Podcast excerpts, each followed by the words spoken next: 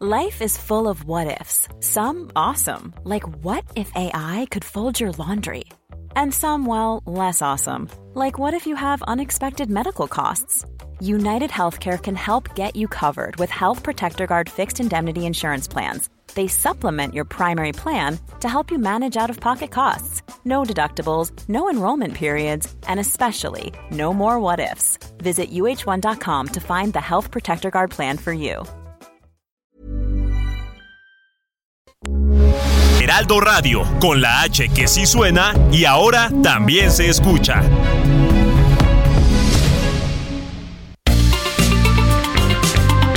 Heraldo Media Group presenta la información y el entretenimiento que usted necesita para estar enterado también en su descanso. Alejandro Sánchez y el informativo Heraldo fin de semana. Por el Heraldo Radio, con la H que sí suena y ahora también se escucha.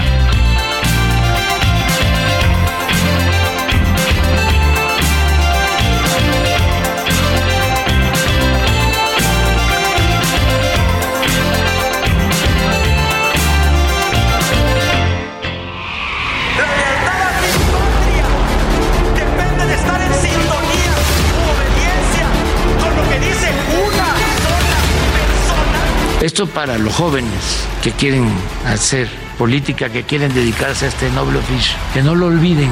El pueblo pobre es el más leal, es el más agradecido y no se puede transformar sin voltearlos a ver, sin atenderlos como lo merecen y no solo por cuestiones humanitarias, sino también por cuestiones políticas. ¡Oh, la mano izquierda que explota por parte de Yaquinaba! En malas condiciones a la Barbie Juárez. Y volvemos a hablar de las pérdidas millonarias que ha tenido la CFE. Aunque se enoje, tan solo en este primer trimestre, entre enero y septiembre de este año se, se reportó pérdidas por los 50 mil millones, le guste o no, ahí están. La caída fue del 243%. El gobernador Samuel García vetó al ex candidato a gobernador del PRI para que sea fiscal de Nuevo León. Pero hizo bien. No se puede politizar y partidizar la justicia y no se lo permitimos a Peña Nieto nombrar un fiscal carnal y no podemos permitirlo en Nuevo León. Sé que muchas veces hemos votado por consigna, es decir, no importa la materia o el origen, ni tampoco el efecto de nuestra decisión. Simplemente nos dejamos llevar por el impulso de nuestras diferencias políticas y rechazamos o aprobamos según sea nuestra consigna. Mantenemos el compromiso de que esta, esta obra, el tren Maya, será inaugurado en diciembre del 2023. ¿Es cuánto?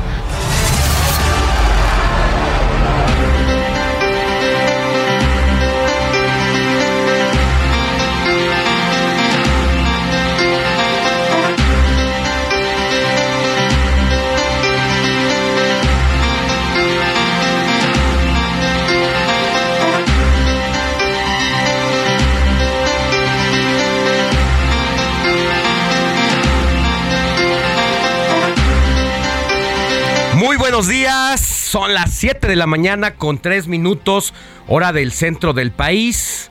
Yo soy Alejandro Sánchez y me da mucho gusto saludarle en este domingo 20 de noviembre, porque la noticia no descansa y menos en una fecha tan mexicana donde estamos celebrando una edición más de la consumación de la revolución mexicana que cambió para siempre nuestro sistema político, que en el camino dejó héroes y villanos y de lo que vamos a hablar más adelante.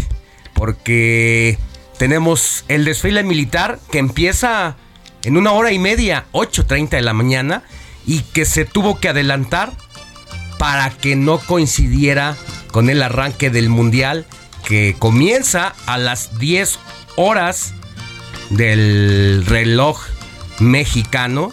Así que por esto, ya nada más con estas, estos dos grandes acontecimientos, tanto local como internacional, pues imagínense todo lo que hay de noticias en el entorno, porque va a estar el presidente López Obrador en los festejos de los actos conmemorativos de la Revolución Mexicana. Y bueno, será también un calentamiento para la próxima semana donde espera ver el parte del Paseo de la Reforma lleno y que lo acompañen, dice, en su marcha hacia el Zócalo capitalino. Aunado a estos dos acontecimientos, han ocurrido muchas cosas en lo político, en materia de seguridad. Tenemos una muy buena noticia, una eh, víctima de el grupo de mujeres que había en apariencia sido víctima. La buena noticia es que apareció sana y salva una niña adolescente de 12 años que había desaparecido el pasado 15 de noviembre y que por fortuna ya se dio a conocer su paradero, fue encontrada en el estado de Hidalgo. Ya las autoridades no abundaron más sobre qué es lo que lo motivó a irse, porque ya son asuntos muy personales. Y lamentable dos cosas. La primera es que algo tuvo que haber empujado a esta menor por su entorno familiar a salir de la casa. Entonces ahí también una responsabilidad muy grande por parte de los padres de familia, así como desde estos micrófonos se pone el ojo crítico a las autoridades de justicia cuando no hacen su trabajo. Bueno, pues también va el mensaje para los padres de familia que no están haciendo lo propio porque una niña de 12 años tomar esa decisión es porque o no hay comunicación familiar o porque no detectaron algún problema y la acompañaron al psicólogo. Hay mucha ayuda de esta profesión que incluso no cuesta y que solamente es un poco de atención por parte de los padres. Así que con todo eso y más, pues estamos arrancando el informativo de fin de semana desde Insurgente Sur 1271 de la Torre Karashi. Y ahora saludo con mucho gusto a mi querida amiga y compañera Moni Reyes, que ya está como todos los fines de semana listísima, viva desde las 4 de la mañana. Desde las 4 y media. Entonces, eh, con toda la pila al 100% para que usted tenga lo mejor. Moni. Buenos días, Alex. Robert, ¿qué tal? Tu playera de México, mira, yo al ratito me la cambio.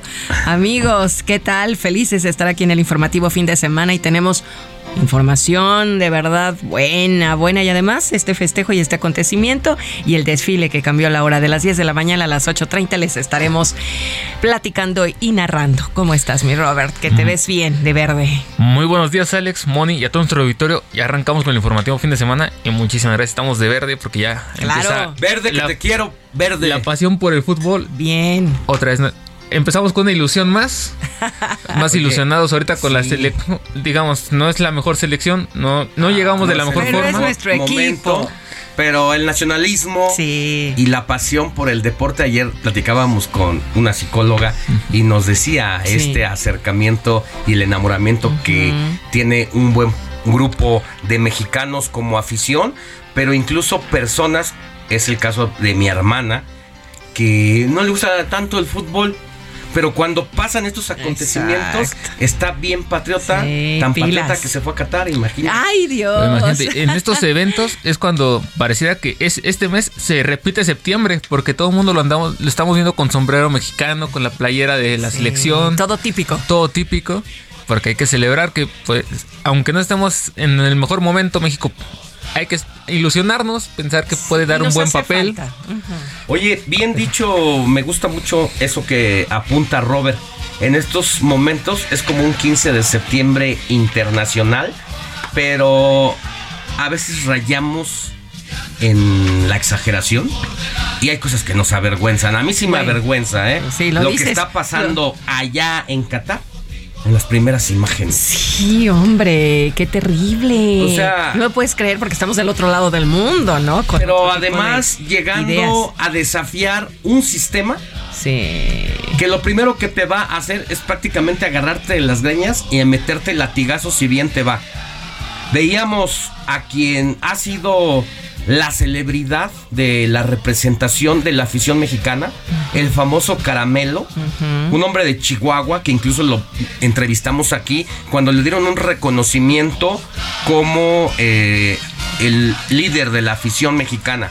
Luego entonces tiene una gran responsabilidad Héctor Chávez Ramírez, Y nos representa. eh, hizo polémicas declaraciones luego de que se anunciara la prohibición de bebidas alcohólicas durante el Mundial de Qatar 2022.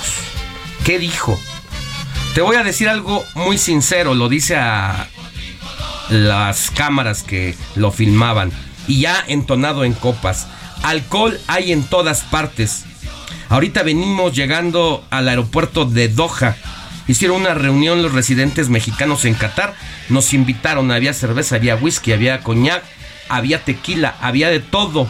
No te lo puedo mostrar porque tenemos acá atrás algunas guardias que nos pueden crucificar. Pero de que hay alcohol, hay alcohol, dijo Caramelo, escondiendo la botella entre sus ropas. Un representante que se ganó porque le ha invertido, porque ha ido, pero con esta conducta, yo como Federación Mexicana de Fútbol lo sancionaría y le quitaría el reconocimiento El que le acaban Sí. de dar, porque es una responsabilidad, porque puede estar de acuerdo o no que Pero te vendan cumple, cerveza, obedece, pero es un país claro. donde tiene sus reglas, su sistema, y hay que y vas a y desafiarlo. Y al rato vamos a tener ejerciendo parte del presupuesto de la Cancillería para ponerle un abogado al Para señor, sacarlo de a este o a cualquier otro que Ay, escandalizaba y todo el mundo le aplaudía y yo no le veía la gracia con una bocina atrás al estilo pípila recorriendo El aeropuerto. los recovecos de los barrios después de haber llegado del Después de aeropuerto, aeropuerto. y haciéndose el gracioso a todo volumen, escandalizando Ay, en la calle con el famoso y típico eh, anuncio este chilango de se compran colchones, fierro viejo, ¿está por ahí?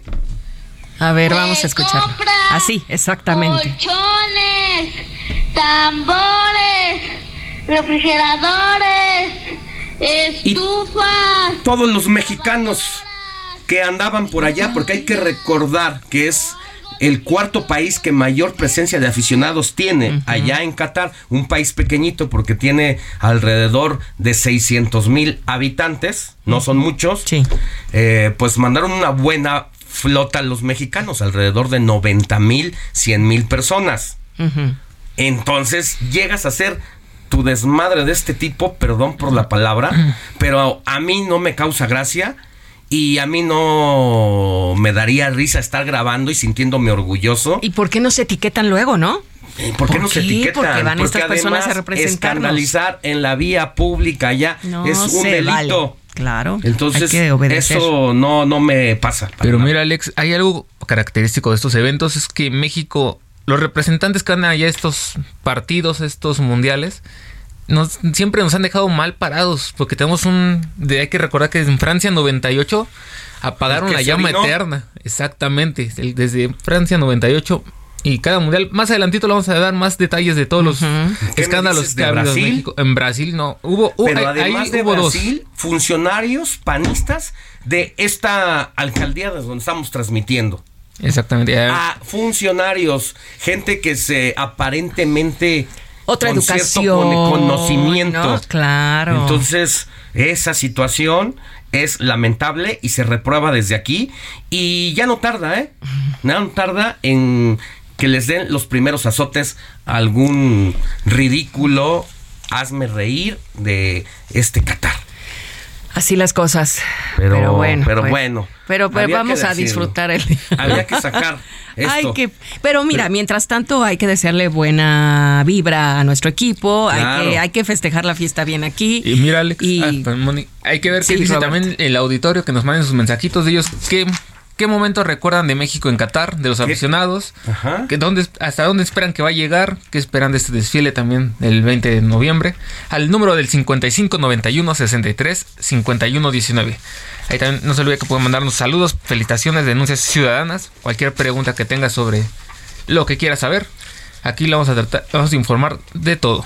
Sí, porque para eso, para eso trabajamos toda la semana y no se diga sábado y domingo, la noticia no descansa y así arrancamos con la información.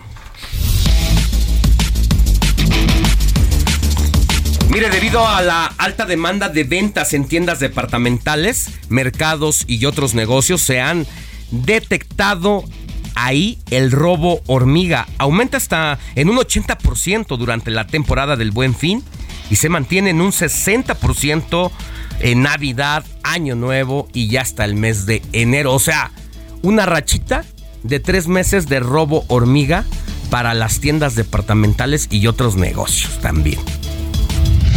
El presidente de la Confederación de Cámaras Nacionales de Comercio, Servicios y Turismo, Héctor Tejada, pronosticó que el buen fin 2022 va a dejar una derrama económica de poco más de 195 mil millones de pesos, con lo que se superará en al menos 4 mil millones de pesos lo comercializado en la edición del año pasado. El presidente Andrés Manuel López Obrador confió en que se llegue a un acuerdo con el sector empresarial para lograr un aumento en el salario mínimo y afirmó que se está enfrentando tras la pandemia una inflación intencional producto de la guerra entre Rusia y Ucrania, de la que por cierto ya la normalizamos, ya no estamos poniendo las cámaras y el ojo allá, lo que aparentemente iba a durar cinco días ¿Ya cuántos meses lleva? ¿Nueve? En febrero, si no me equivoco, estaría cumpliendo el año. Y a como van las cosas, parece que desafortunadamente vamos a llegar a esa, a esa situación. En más información, el desfile de corcholatas presidenciales pues no cesó este fin de semana.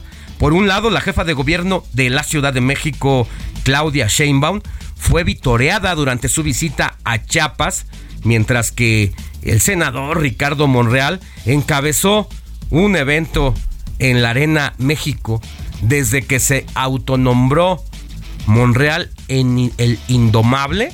Anda insoportable el senador Ricardo Monreal, donde ofreció reconciliar al país y llevar por su parte pidió mantener una buena imagen de México en Qatar. Qué oportunidad para don Marcelo de ir a tiktokear a Qatar. Y bueno, pues sí también aprovechó para lanzarles un mensaje a Caramelo y compañía para que se porten bien y dejen de hacer sus payasadas allá en Qatar.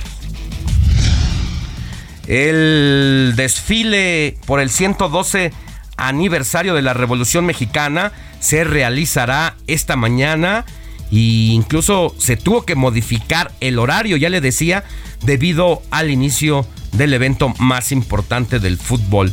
El desfile tendrá un recorrido que abarcará varias avenidas principales de la zona centro y poniente de la Ciudad de México, por lo que nos estaremos enlazando con nuestro compañero Antonio Anistro, quien nos va a dar todos los detalles como solo él sabe con su estilo de hacer crónica de color de este evento 100% nacionalista.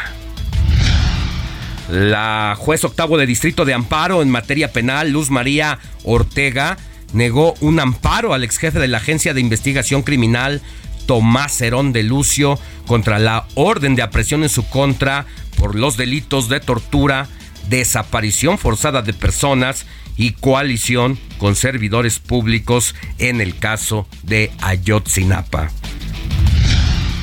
La Fiscalía General de Justicia de la Ciudad de México informó que la tarde de este sábado fue localizada sana y salva la adolescente de 12 años, Elizabeth Jiménez, quien desapareció el pasado 15 de noviembre en la alcaldía Álvaro Obregón cuando se bajó de un transporte escolar privado a una cuadra de llegar a su casa. La reforma electoral sigue dividiendo opiniones sobre una posible desaparición del INE, por lo que en la Cámara de Diputados ya se preparan para comenzar el análisis del dictamen y para conocer más a fondo sobre lo que va a suceder en la semana con esta iniciativa, las posibilidades que hay de que sea aprobada desde comisiones y luego sea pasada al Pleno Camaral para su discusión, ya sea para su aprobación a favor o en contra. Vamos a hablar con el diputado de Morena, Hamlet Almaguer, uno de los legisladores por parte del partido en el poder que está empleado a fondo en estos asuntos. Todavía no empieza el evento más importante del fútbol a nivel de selecciones y ya hay polémica por las estrictas reglas en Qatar. ¿Por qué existen tantas restricciones en este evento futbolero? Estas aplican para todos sin excepción y de no acatar las sanciones van desde la deportación, los azotes, hasta la cárcel y juicios bajo las leyes cataríes. Para conocer más sobre el tema, vamos a hablar con Nelly Lucero Lara Chávez. Ella es académica de la Facultad de Ciencias Políticas y Sociales de la UNAM. Mire lo que le decía de este señor apodado eh, Caramelo, Héctor Chávez Ramírez, mejor conocido como Caramelo. Los connacionales cuentan con una importante reserva de bebidas alcohólicas que comparten con los visitantes que llegan a apoyar a la selección mexicana y que incluso descaradamente en el aeropuerto han sacado de entre sus ropas las botellas de tequila para diciendo, miren, cómo sí se puede pasar alcohol. Escuchemos. Mira, te voy a decir algo muy sincero. Alcohol lo hay en todas partes. Ahorita venimos llegando del aeropuerto de Doha. Hicieron una reunión los residentes mexicanos en Qatar. Nos invitaron, había cervezas, había whisky, había coñac, había tequila, había de todo. No te lo puedo mostrar porque tenemos acá atrás algunos guardias que nos pueden crucificar, pero de que hay alcohol, hay alcohol. El mexicano le sabe, ¿no?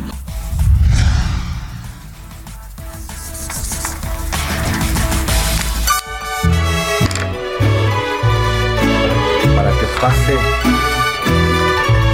Que pase bonito. Estas son las mañanitas que cantaba el rey David a las muchachas. Mi querida Moni Reyes, ¿a quién tenemos que correr a abrazar hoy, domingo 20 de noviembre? Vamos a abrazarnos entre todos, vamos a desear que le vaya muy bien a nuestra selección y vamos a vibrar por un México lindo y querido a propósito del 20 de noviembre, ¿verdad? Porque pues siempre trata uno de ser positivo, aunque a lo largo del día vas decayendo por tanta noticia que escuchas, pero algo bueno es esta niña que, que acaban de, de localizar, Elizabeth, ¿verdad? Que hay que desmenuzar, se fue, la fueron, la llevaron, la trajeron, la vestimenta, claro, en fin. es que está viva y está bien. Está bien. y ojalá con sus papás se reencuentre y les dé una pronta explicación. Bueno, pues hoy a quién vamos a tener que abrazar. A quien lleve por nombre Octavio, Solutor, Adventor, Basilio, Bernardo, Félix y Teonesto. Adventor es de superhéroe, ¿no? Adventor, Adventor. Se me imagina así un vikingo, ¿no? ¿Superhéroe o marca de bicicleta? Pues como bicicleta más bien. Solutor se me imagina un vikingo. ¿No? alguien, alguien, así muy de barbería, no sé, fuerte. Muy, muy varonil. Muy varonil, bueno, pues con un poquito pelirrojo, etcétera. Pero vamos a, a conocer la historia de estos soldados de la Legión de Tebea.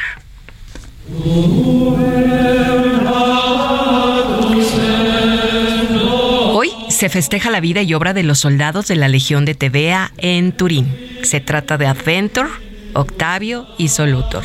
considerados los protectores de la ciudad de Turín en Italia, que suelen aparecer representados en las pinturas vestidos de soldados y portando la corona del martirio.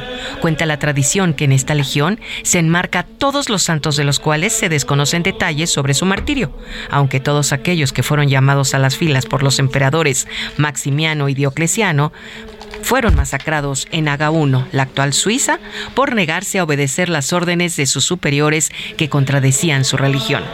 Hoy también recordamos a Edmundo Rey, que significa defensor de la riqueza, y este santo recibió la corona a la edad de 14 años y su reinado fue considerado de ejemplar hasta que tuvo que hacer frente a la llegada de los piratas daneses.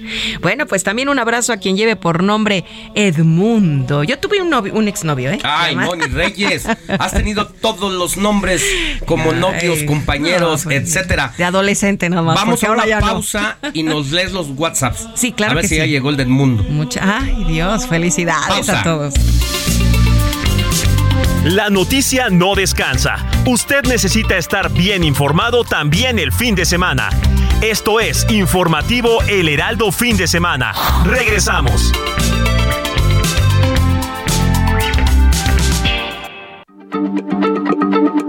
Heraldo Radio, la H se lee, se comparte, se ve y ahora también se escucha.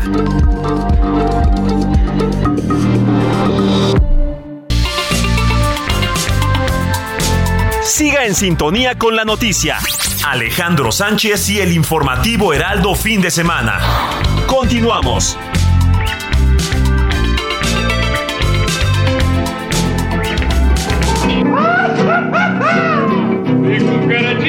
Buongiorno.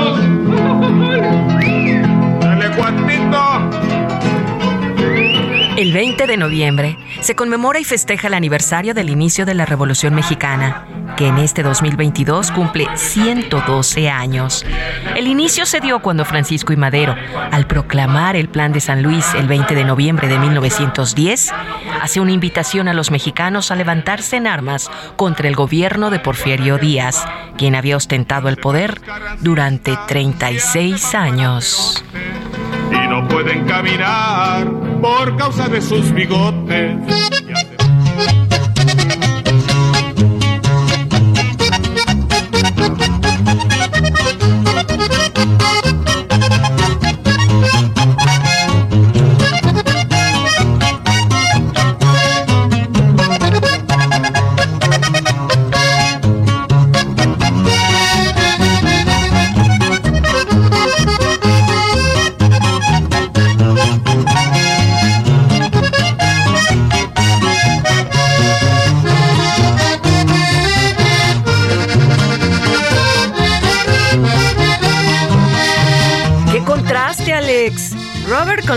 Playera de la selección.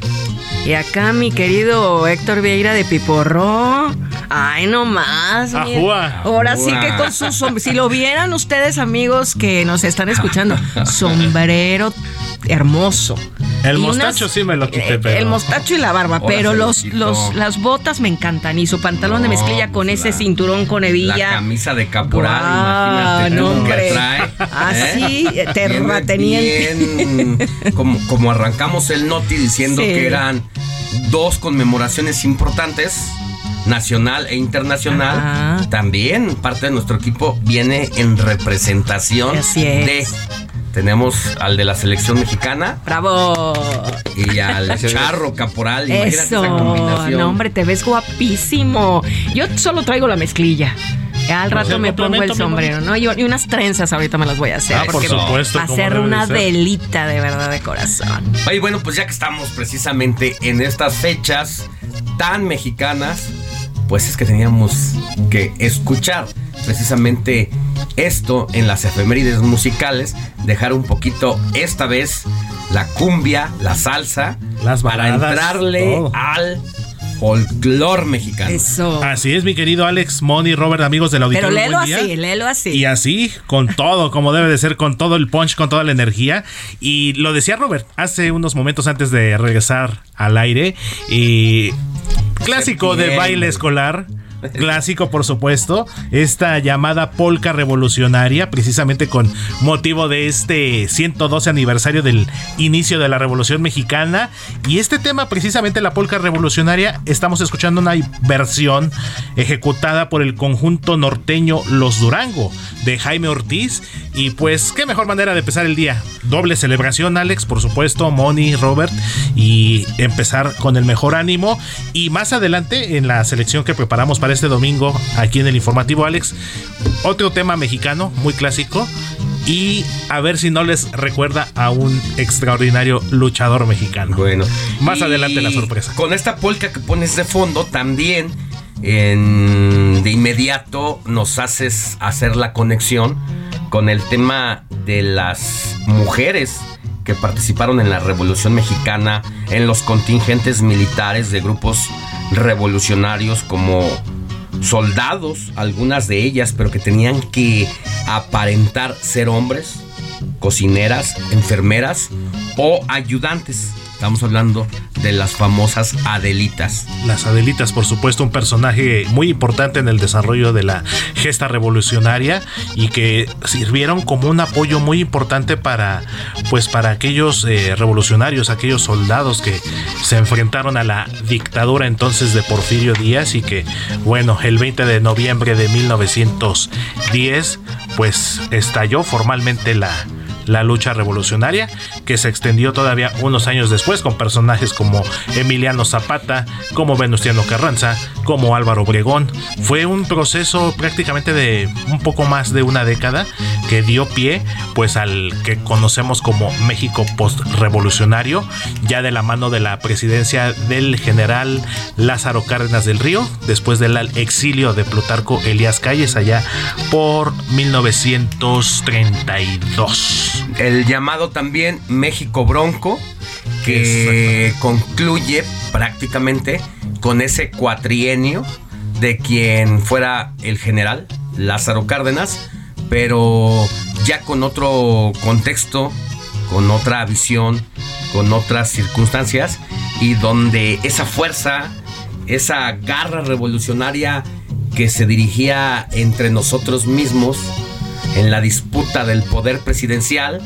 El Tata, como le decían al, eh, a, a Lázaro Cárdenas, lo enfoca hacia el adversario externo y sin balazos, sin guerra más que verbal y de fuerza, bueno, pues viene un tema importante con la nacionalización del petróleo, donde manda a las empresas extranjeras un poquito lejos para que dejen de explotar nuestros recursos naturales y dar paso a lo que hoy es Pemex, que bueno, esta es otra historia. Diría la otro Nana Goya, pollito por supuesto. Que habría que comerse, pero parte de la historia. 18 de marzo de 1938, Alex. Con Así es. Lázaro Cárdenas, quien posteriormente eh, fue sucedido en el poder por Manuel Ávila Camacho, quien fue ya el último presidente militar que El tuvimos último. en nuestro país, donde ya terminó esa... Y donde empezaron los sexenios.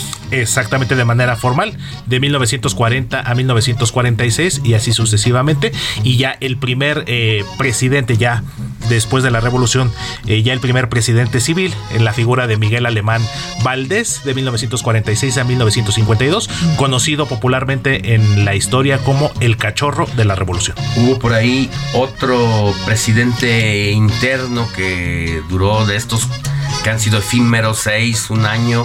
Ahora recuerdo el nombre. Abelardo L. Rodríguez. Abelardo. Ah, mira, trae, no, es una eh, eh, Totis Wikipedia. Wikipedia Google. ¿Eh?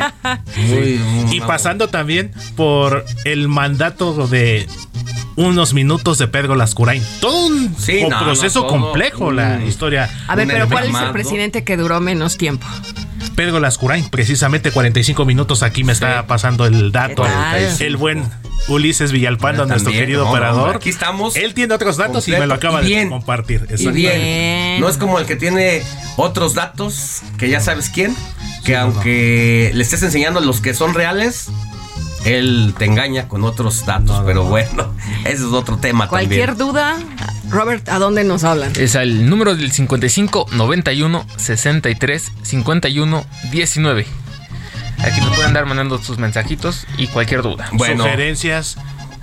¿Qué van a ¿Qué más? desayunar? Peticiones, felicitaciones, Quejas. temas, quejas. sobre quejas. todo, por supuesto. Y mira que ha habido quejas en varios, Hay varios, hay puntos, en varios, bien rubros. documentadas. Movilidad, Aquí, servicios urbanos, Servicios urbanos. electricidad. Oye, y ahorita el tema de las coladeras, ¿eh? Así que es momento de adoptar su coladera que no tenga tapa porque algunos eh, bandidos se las llevaron para venderlas por fierro viejo. Y ya vimos que en la semana pasada hubo dos casos desafortunados. Lamentables. Uno en el entorno del velódromo y Con las chicas de Con las hermanas. del Foro Sol, que iban a un concierto de Zoé y murieron dos hermanas, una de 15 y una de 23, años, al caer al fondo del drenaje por no tener tapa. Y después a una mujer que la querían asaltar, corrió en la colonia Guerrero y también tuvo este accidente. Por fortuna ella no falleció hasta donde se sabe. No, de hecho fue una fractura de. Pero fue una Pero- fractura, Pero pero, mira, pudo, estuvo en riesgo. ¿no? Y entonces creo que sí sería bueno que usted si nos escucha, si ha sido testigo de una coladera que esté sin tapa y que corra el riesgo de que una persona, un coche, porque también los coches cuando caen ahí se jode la suspensión. O te quedas ahí hasta Y que si llegue la grúa. si bien te va la llanta y el ring. Y si Pero demandas al gobierno porque lo puedes hacer, Sí. Claro. no te van a atender. Ya me ocurrió a mí, no con una coladera, con un bache. Y lo fui documentando todo en mi cuenta de Twitter. Todo lo que las llamadas que tienes que hacer, no te contestan, te mandan a otro lado, luego te mandan a otro lado. Me aventé una hora y media. El menú, es, te hasta chutaste que, todo el menú. Hasta que te das. Claro. Te das porque es imposible uno. contra la autoridad. Te dicen, El te voy a mandar un ajustador. Sí, no. Y ahí estás, hora, una hora. No llega. Ah, bueno, pues es que entonces venga a interponer la denuncia y en un lapso de 30 días va un perito a verificar su carro. Oye, si nada más es el ring y mi llanta, pero no tendría por qué apagarla yo, porque hay una ley, porque eso sí, atrásate en los impuestos. Ah, no, claro, exactamente. Entonces, esa situación pues es inequitativa e irregular. Pero bueno, seguimos con más información. Gracias, Héctor. Así es, mi querido Alex, y más adelante entonces seguimos con la selección Gracias. revolucionaria. Wikipedia Y Moni Héctor. Reyes, Google. antes de ir al otro segmento, ¿tienes mensajitos para ir desahogando? Porque si no... Sí, tenemos mensajitos, mi querido Robert. En primer lugar, nos escribe desde McAllen, Texas, Laredo Smith. Alex, Moni, Robert, muy buenos días. Presente. Estoy desayunando chilaquiles verdes con huevos estrellados. Soy su fan Desde hace mucho, mucho, mucho tiempo. ¿Y qué creen? Nos mandó la foto de estos chilaquiles que, bueno, yo que no he desayunado nada. No, y con huevitos Híjole, estrellados. mucha Yo los cebollita. prefiero que en lugar de cecina, Sí, con pollo, huevitos estrellados. bistec, ah, con dos huevitos estrellados tiernos. Ay, yo bien cocidita la yema, pero bueno. Igual bien cocidita. Ya, se- ya se- ya se me ocurrió que voy a desayunar hoy. Ay, se me antojó yo bastante. voy contigo, Robert. tenemos otro mensajito de la señora 25. de la señora Vicky desde Monterrey, Nuevo León. Les envió un Eso. saludo y un abrazo muy fuerte para usted, señor Alex, señorita Moni, y a todo su equipo del programa del fin de semana. Que sigan los éxitos. Un Bendiciones. saludo hasta Gracias. quienes nos escuchan allá en el Cerro de la Silla y zonas aledañas allá en Monterrey por el 99.7 de FM. En la Sultana del Norte. Y bueno, por otro lado nos escribe Juan Carlos Martínez. Dice, saludos y bendiciones, Moni, Alex Roberts y todo el equipo. No me operaron, ¿te acuerdas que ayer, Ayer nos nos escribió? dijo. Porque todavía sigo inflamado. El martes está programada la cirugía. Hoy se levanta la cruz de mi nieto. Mucha suerte para todos. A Sigo veces, reposo. a veces llueve sobre Ay, mojado, sí. pero mandamos un abrazo fraterno, nuestras condolencias, pero además y sobre todo nuestras buenas vibras. Si se pospuso, bueno, aquí se acumuló otro poquito más de energía a su favor para que le llegue y el martes todo salga bien. Va a salir bien, Juan Carlos. Y bueno, pues un abrazo con mucho cariño. Bueno, y seguimos con el WhatsApp 5591 63 51 19 Moni Reyes, tu Twitter. Mi Twitter, pero antes el del fin de semana, arroba fin de semana HMX. Por favor, ahí contáctense con nosotros. El mío es arroba guion bajo Monique Conca Reyes. El tuyo, Robert. El mío es Beto MH guion bajo. Así me encuentran en todas las plataformas. El mío, escríbame. Yo le contesto arroba Alex Sánchez MX. Y disculpe un poquito la voz. Esta semana nos tumbó la gripe y la tos. Creíamos que era COVID. Por fortuna no fue así. Aunque ya estamos saliendo del otro ya estamos saliendo de esto, estamos del otro lado. Todavía un Ya se fue, perdonen un ustedes. de secuelas. Gracias. Hay que cuidarnos con estos cambios de Seguimos ¿eh? con más. Sí. Saludos Alex, buenos días, buen domingo para todos. Este es el avance de eh, la sección deportiva. Por supuesto tenemos que platicar de lo que sucederá en algunas horas para iniciar esta fiesta del fútbol.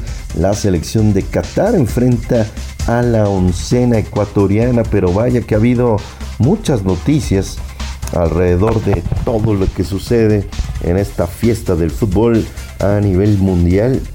Karim Benzema, el gran delantero de la selección francesa, tiene una lesión en el muslo izquierdo, no está al 100 y Benzema dice no puedo estar con la selección. Deja un hueco y deja también la posibilidad de que Francia tenga un buen mundial, así que la verdad es que se le va a extrañar a Benzema, extrañar la selección brasileña. Es la última en llegar a Qatar y vía redes sociales Neymar dijo, los últimos en llegar seremos los primeros. Y bueno, recuérdenlo el próximo martes, la selección mexicana enfrentará a Polonia. Ya largó el último gran premio del año en Abu Dhabi. Sergio Checo Pérez arrancó en segundo sitio, ya platicaremos de cómo le está yendo al mexicano. La pole position, la posición de honor fue para su compañero, sí, su compañero Max Verstappen. El tercero para Leclerc y el cuarto sitio para Carlos Sainz. Así entonces, de eso y mucho más, vamos a platicar más adelante.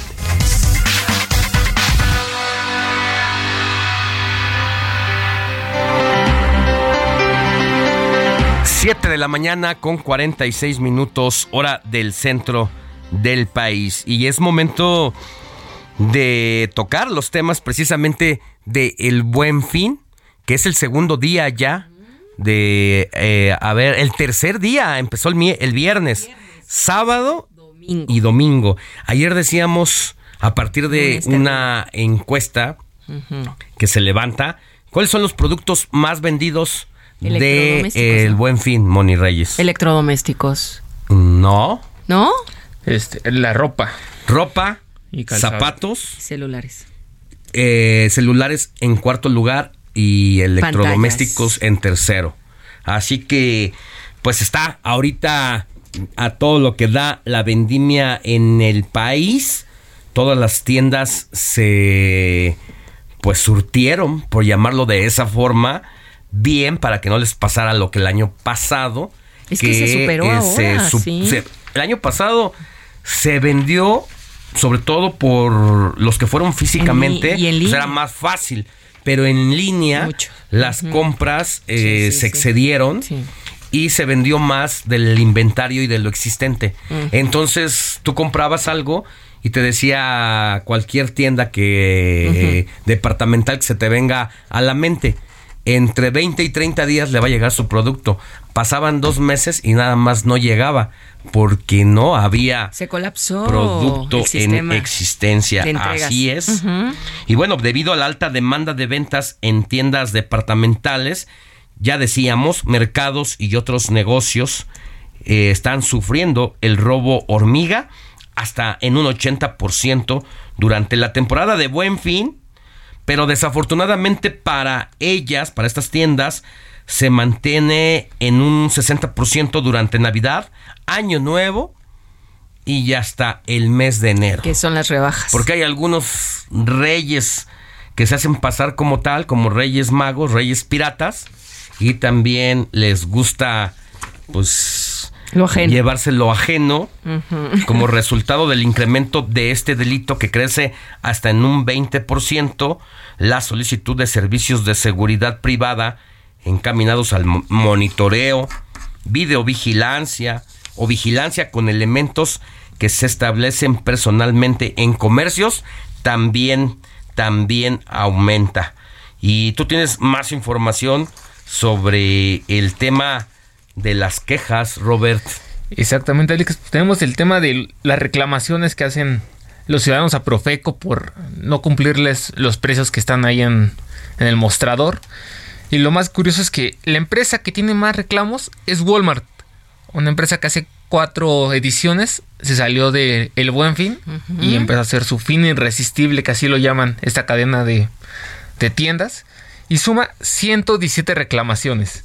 La mayoría son por este porque no cumplen ya lo que les decía, este no cumplen con los precios que tienen ahí mostrados. El segundo lugar lo tiene Sams.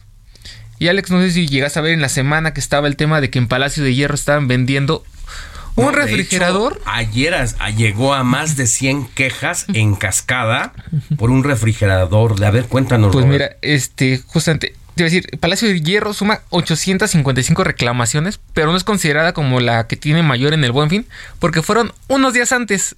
Fue, si no me equivoco, fue el miércoles, el Buen Fin. jueves, cuando empezaron con esta promoción de que un refrigerador de 150 mil pesos lo estaban vendiendo en 10 mil. Se les fue. Se les fue gacho. Se les fue un cero. Sí, Más bien, no pusieron un cero. Sí, exactamente. No pusieron cero. Y es- se le juntó todo el tema a, la- a Palacio Hierro de que ya había más de 800 denuncias de que querían que les cumplieran con el refrigerador. Pero aquí lo que dice Profeco es que como esto fue antes del Buen Fin, no lo contabilizan. por lo mismo Walmart se Ah. lleva el primer lugar. Ah, ese es un buen dato porque yo no tenía claro exactamente cuándo había empezado. Entonces ahí se cancela. Gana Palacio de Hierro. Pues, es que No, no bien, no se contabiliza Porque que fue sea del parte Buen del Fin. Buen Fin. Ah, pero, sí, ver, pero, no sí está el reclamo. Claro, no se contabiliza como parte de la suma en el buen fin, porque no ocurre en el buen fin. Sin embargo, la razón sí la tiene el consumidor, Exacto. independientemente de si es buen fin o no es buen fin. Si tú vas en cualquier eh, momento del año, a mí me pasó el otro día, fui al Oxxo, compré una botella y en- tenía un, un precio allí en el pues a la vista En en, el el y me lo estaban vendiendo como el 20% más y dicen, "No, es que aquí en mi registro le digo, está bien, pero tú tienes allá y es publicidad engañosa." Y como me puse a hablar como si fuera de la Profeco, pues tuvieron que asumir el Que respetar. y es, o sea, pues es que es lo que es, pues. Es publicidad engañosa exactamente como lo dices. Yo por eso lo compré. Claro. Y, y la verdad me hubiera hecho pato y bueno, entonces ya de- lo dejo. Pero aquí viene el engaño, el abuso y eso es lo que no lo que no gusta. Claro, Hay no errores vale. humanos, pero también hay este tipo de A porque estaba hasta en promoción. fíjate. Entonces, pues no. Bueno, pero ¿qué pero, más? Pero gana Walmart, ¿no? Pero mira, Alex, también hay otra tienda, la cual, esa sí la regó en el buen fin. Que es- imagínate, comprarías una chamarra Armani en 16 pesos. Ay, Ah, yo compraría sí. no una, 100 Pues Para mira, poder y las venderlas. vendería a precio de Armani original. Pues Estamos mira, hablando de. Armani Sí, original. exactamente. Pues aquí, se, 16 aquí, se- pesos. aquí se les fue de se les fueron los ceros gacho. La- una Todos chamarra de comieron los 16 mil pesos la vendieron en 16 pesos. Y ya la Profeco también está ahí resolviendo la situación a favor de los consumidores Claro. porque así ya estaba el obligó al negocio a cumplir con el precio publicado. ¿Se sabe cuántas chamarras fueron? Este, no, todavía no hay contabiliz... eh, No hay una, un número exacto de cuántas personas están demandando, porque- Híjole. pero dicen que sí es una fuerte cantidad, porque como es, a una, mí es una gran Lo promoción. que me pesa de estas cosas, al- al- im- a la empresa como tal, pues, es una pérdida, pero no va a quebrar. Pero quien sí va a quebrar y su vida se quiebra en ese momento es el empleado que desafortunadamente tuvo ese error humano por que se tragó los ceros. Y, por, y se lo cobran, ¿eh? No, de entrada lo corren sí, y se lo corran cobra, sin o quién sabe cómo le hagan, como, Pues sí. no sé si llegue a tanto, porque también creo que del lado del empleado podría justificar que es un cúmulo de trabajo eh, excesivo. Y no me di cuenta. Porque como viene el buen fin, los pueden achambear mucho. Sí. Y entonces eh, es ahí donde se hacen bolas, ya cansados, tantos números, Ujú. Pues es complicado. Pero no llores, Moni. No llores. No llores. Te Yo recordó. quisiera encontrarme una chamarra ¿Acaso así. alguna vez te corrieron? Porque moviste los precios. Porque moví cuando yo trabajaba en Ah. una tiendita de regalos, Bueno, es que a se le salió una lagrimilla, pero Ay, sí. a lo mejor se acordó de Edmundo o del doctor. Fíjate que Edmundo Que no fue de la escrito. prepa y el doctor de la universidad. Así es Ay, que no los Moni Reyes. encuentro. ¿Y del barrio dónde fue? El ¿Quién barrio fue? Martín, un tipo Ah, que se no. parece tanto a Mijares. Ay, ese fue del barrio. ¿Tiene cara felina? Ay, como Mijares en su buena época, sí. Ay, bueno, pues ya, vamos bueno. a seguirle. Pues vamos a una pausa y volvemos con más información. Haremos un enlace ya con Antonio Anistro, quien ya está ya en la ruta del desfile y cuánto tiempo va a durar el recorrido por la Ciudad de México. Pausa y volvemos con más información. Amar es jugarse la vida, ser un blanco perfecto, dejar las defensas rendidas. Amar es romper el espejo, gritar contra el viento y sentir cada mirada tuya. La noticia no descansa. Usted necesita estar bien informado también el fin de semana. Esto es Informativo El Heraldo Fin de Semana. Regresamos.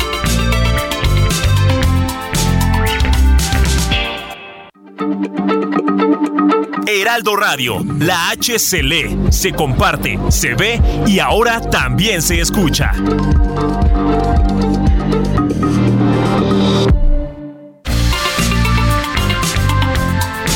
Siga en sintonía con la noticia. Alejandro Sánchez y el informativo Heraldo fin de semana. Continuamos.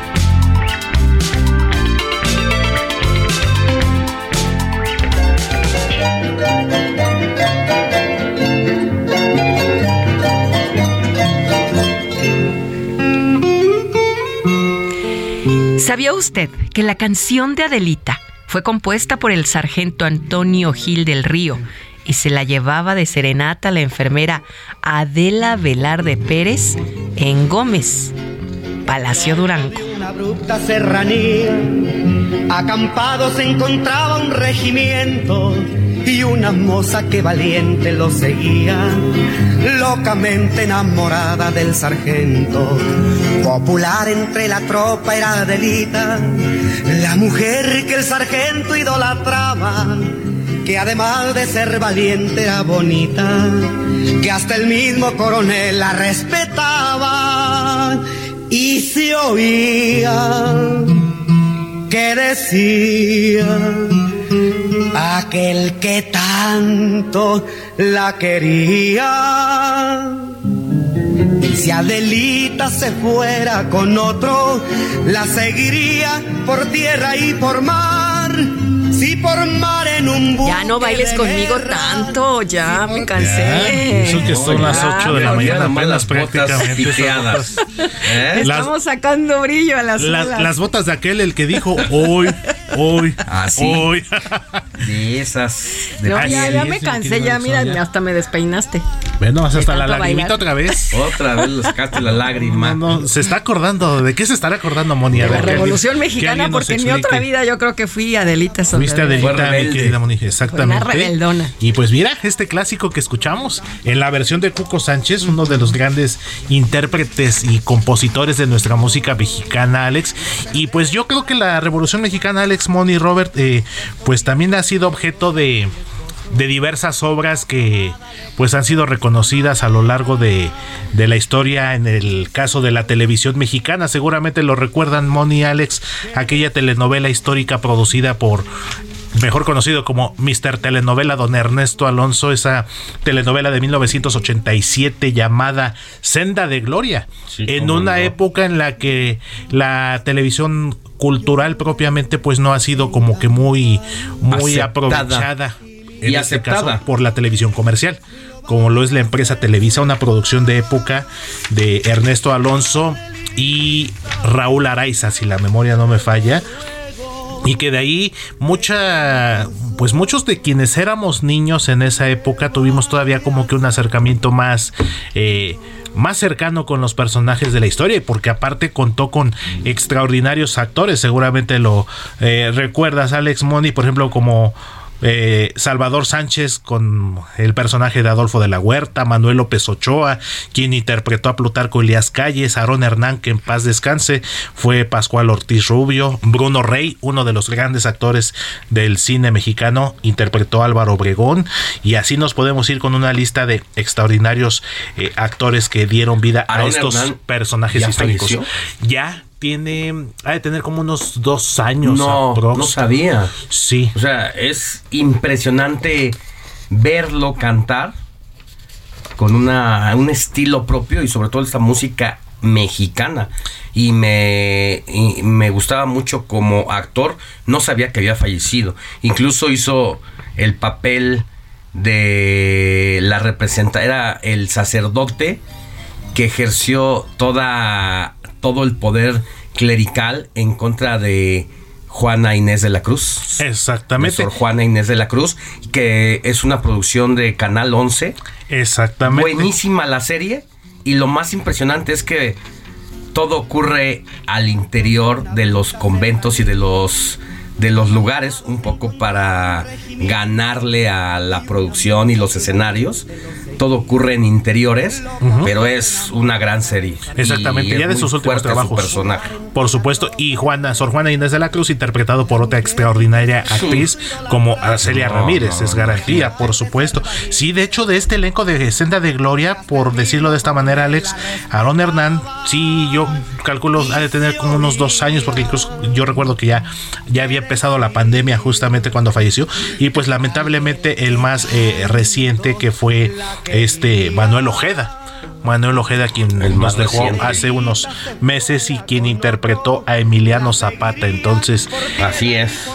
Uno de los eh, capítulos más importantes en la historia de nuestro país y que bueno, tuvimos la oportunidad de verlo a través de la pantalla chica con esta telenovela. Oye, y agregar algo dentro de esta fecha emblemática eh, que ocurrió precisamente el 20 de noviembre de 1910, porque los antecedentes del conflicto se remontan a la situación de México bajo la dictadura conocida como el porfiriato, porque Porfirio Díaz ejerció el poder en el país de manera dictatorial desde 1876 hasta 1911 y durante estos 35 años México, hay que decir la otra cara de la moneda, experimentó un notable crecimiento económico, tuvo estabilidad política, pero estos logros pues, se realizaron con altos costos sociales, las desigualdades comenzaron a notarse porque había una aristocracia que vivía a cuerpo de rey, Porfirio Díaz enamorado de la cultura europea, no se diga francesa, pues tenía una vida privilegiada junto con su gabinete y con una parte de un sector muy cercano, mientras inmediatamente en la Ciudad de México se notaba el contraste y ahí empezó yo no sé si lo que llaman hoy el modelo neoliberal, seguramente no, porque esto es más de un tecnicismo de Harvard y tal, pero si lo ves en cuanto a el tiempo, su circunstancia, su periodo, pues digamos que fueron formas de gobierno muy similares. Porque al final de cuentas veías hacia el exterior, trajiste cierto desarrollo, pero solamente para unos cuantos, mientras los miserables iban creciendo más y más. Y se iban agudizando sus carencias, Alex, y paradójicamente durante este periodo del porfiriato, eh, un transporte como lo es el ferrocarril tuvo su mayor impulso, tuvo su mayor crecimiento, y quien iba a decir que para el movimiento revolucionario, el, este medio de transporte, el ferrocarril, iba a jugar un papel fundamental para los traslados, para las luchas armadas en diferentes regiones del país, sobre todo hacia el norte, allá con, con el centauro del norte eh, Francisco Villa y bueno conocida también conocido también como el líder precisamente de este de este regimiento lo que fue la división del norte entonces muchos contrastes una época importante, trascendental y que bueno, como de alguna manera todo este, todos estos acontecimientos históricos, pues al paso de los años, pues van, van dejando todavía su, su estela, su legado, Alex. Bueno, muchas gracias. A ti, Alex, seguimos pendientes y más musiquita más adelante. Gracias, Héctor Vieira. No. Y al oírla el sargento temeroso de perder para siempre a su adorada, escondiendo su dolor bajo el esbozo. A su amada le cantó de esta manera y se oía que decía aquel que en tanto Comparte tus comentarios y denuncias en el WhatsApp del informativo fin de semana. Escríbenos o envíanos un mensaje de voz al 55 91 63 51 19.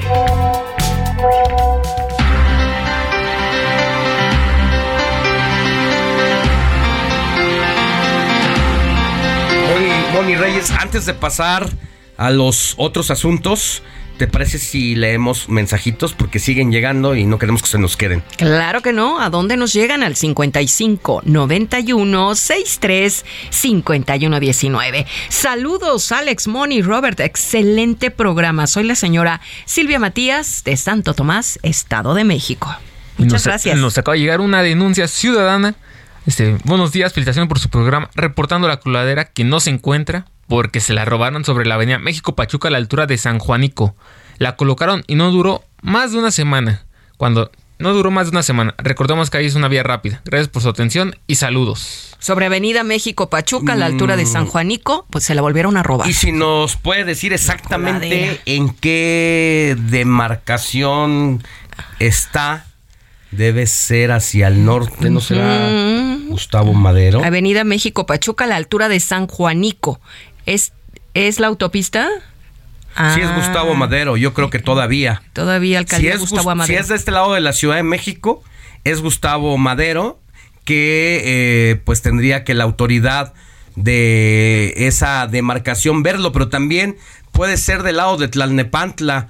Entonces, a ver si nos ayudan a precisar exactamente si es del lado de la ciudad o del lado del Estado de México para que volvamos a poner el el, reporte. Sí, aquí dice, recordemos que ahí es vía rápida.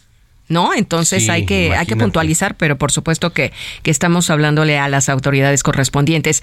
Por otro lado, Mart Barroso nos escribe desde Tuxtla Gutiérrez y qué dice, qué dice mi querido Robert que nos escucha. Este dice, saludos amigos desde Tuxtla Gutiérrez, los escucho todos los fines de semana, ¿qué tal el frío por acá?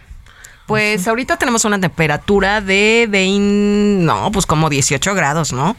Más o menos. Más o menos. Está, fresco, no hace frío, está fresco. Y en la noche llueve un poco. En la noche llueve y bueno, saludos hasta Tuxtla Gutiérrez, donde nos escuchan a través del 88.3 de FM. Un abrazo y gracias por sintonizarnos.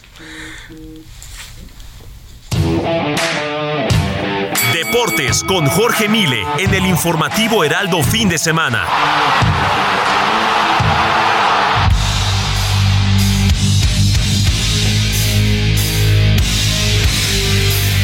Mi querido George, te cambiamos la hora del desfile de las 10 a las 8 y media para que puedas lucirte con la crónica de adelantada de lo que va a ser el arranque de esta justa mundial.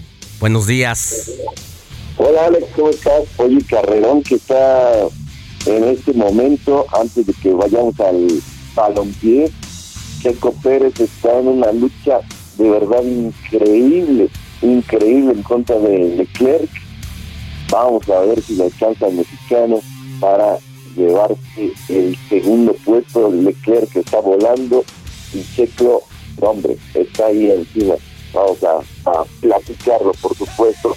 Así es, ya, allí en el Mundial ya unas horas de que inicie la justicia en Qatar, con mucha emoción, por supuesto, de vivir un nuevo Mundial.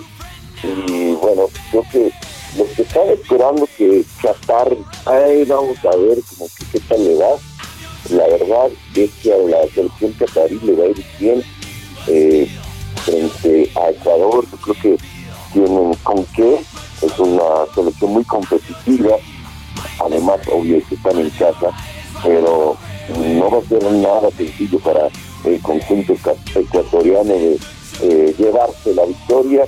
Y bueno, drama que envuelve a, a esta selección francesa que ha tenido muchas lesiones, pero la que no se esperaba era la de Benzema, sobre todo la dimensión de la lesión en el muslo izquierdo, una lesión eh, muscular de Benzema, el matón del área, el tipo que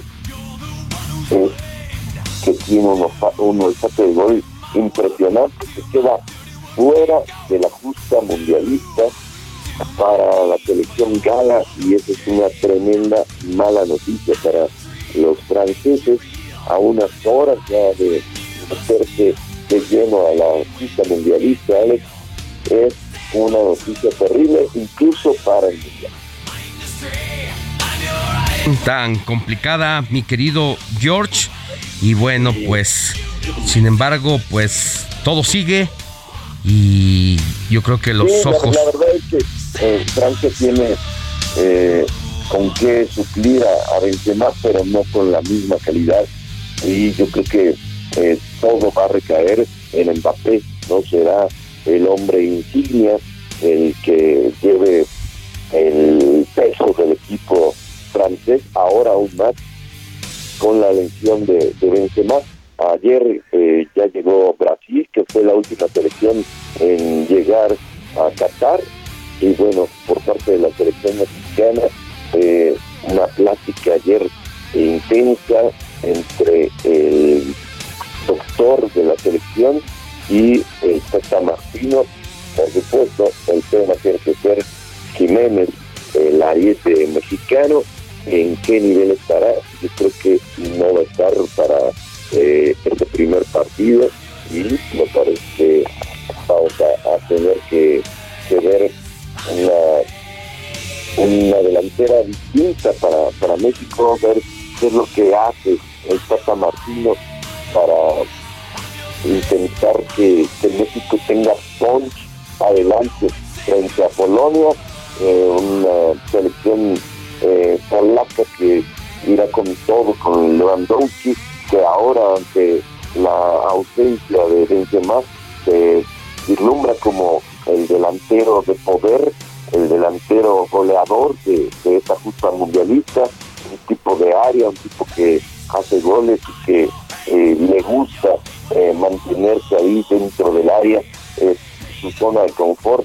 no se siente para nada eh, mal ahí y vamos a ver qué es lo que puede hacer la saga mexicana, más allá de lo que puede hacer México con el balón en su poder, hay que preguntarnos qué puede hacer México con Lewandowski lo tiene de frente.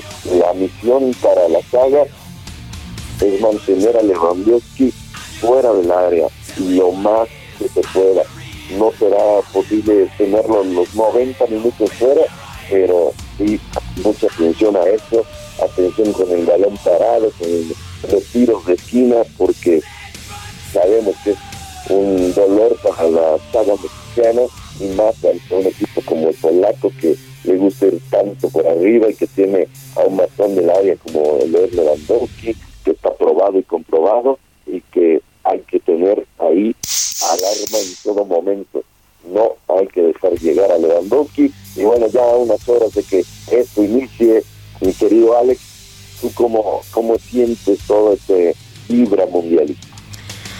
Bueno, el, la fiesta apenas está empezando. No me gusta el color que le estamos poniendo los mexicanos, eh, llamando la atención ahí, jugándonos al filo de la navaja que nos pongan nuestros latigazos y si nos los ganamos bien merecidos.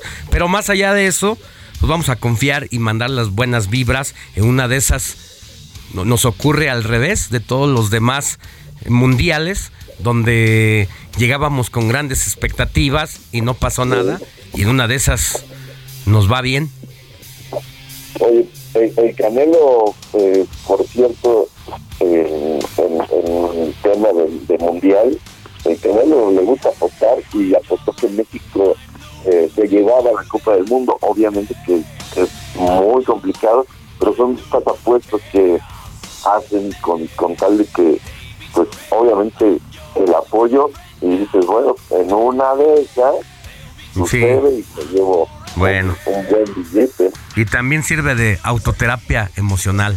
Así que hasta se está terapiando el Canelo después de algunas de la última derrota que tuvo, pues también está aspirando a que el, la selección gane y ojalá, ojalá nos vaya, nos vaya bien y nos sorprendan. Gracias, mi querido George. Ojalá que así sea, mi querido Alex. Eh, rápidamente, Leclerc está en, segundo lugar, Pérez tiene el tercero, están a seis segundos de distancia. Eh, Checo Pérez tendrá que ir con Bien. para intentar llevarse a Leclerc. Gracias. Gracias.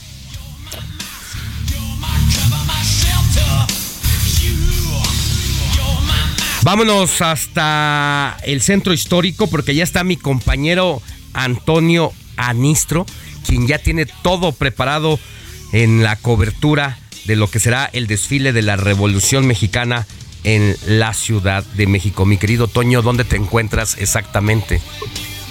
Alejandro, ¿cómo estás? Un gusto saludarte esta mañana fría. Por cierto, inició muy, muy helada de esta parte del centro histórico de acá de la Ciudad de México. Te saludo desde la plancha del Zócalo Capitalino ya en breve está por comenzar en unos siete minutos, pues este tradicional desfile cívico-militar por el 112 aniversario de la Revolución Mexicana lo encabeza, claro, el presidente Andrés Manuel López eh, Obrador, el presidente de la República. Alejandro, hace días también se tenía previsto que comenzara este desfile a las 10 de la mañana, pero ya escuchándolos también ahorita que estaban dando la parte de deportes, bueno, también este comenzará oficialmente 8.30 de la mañana.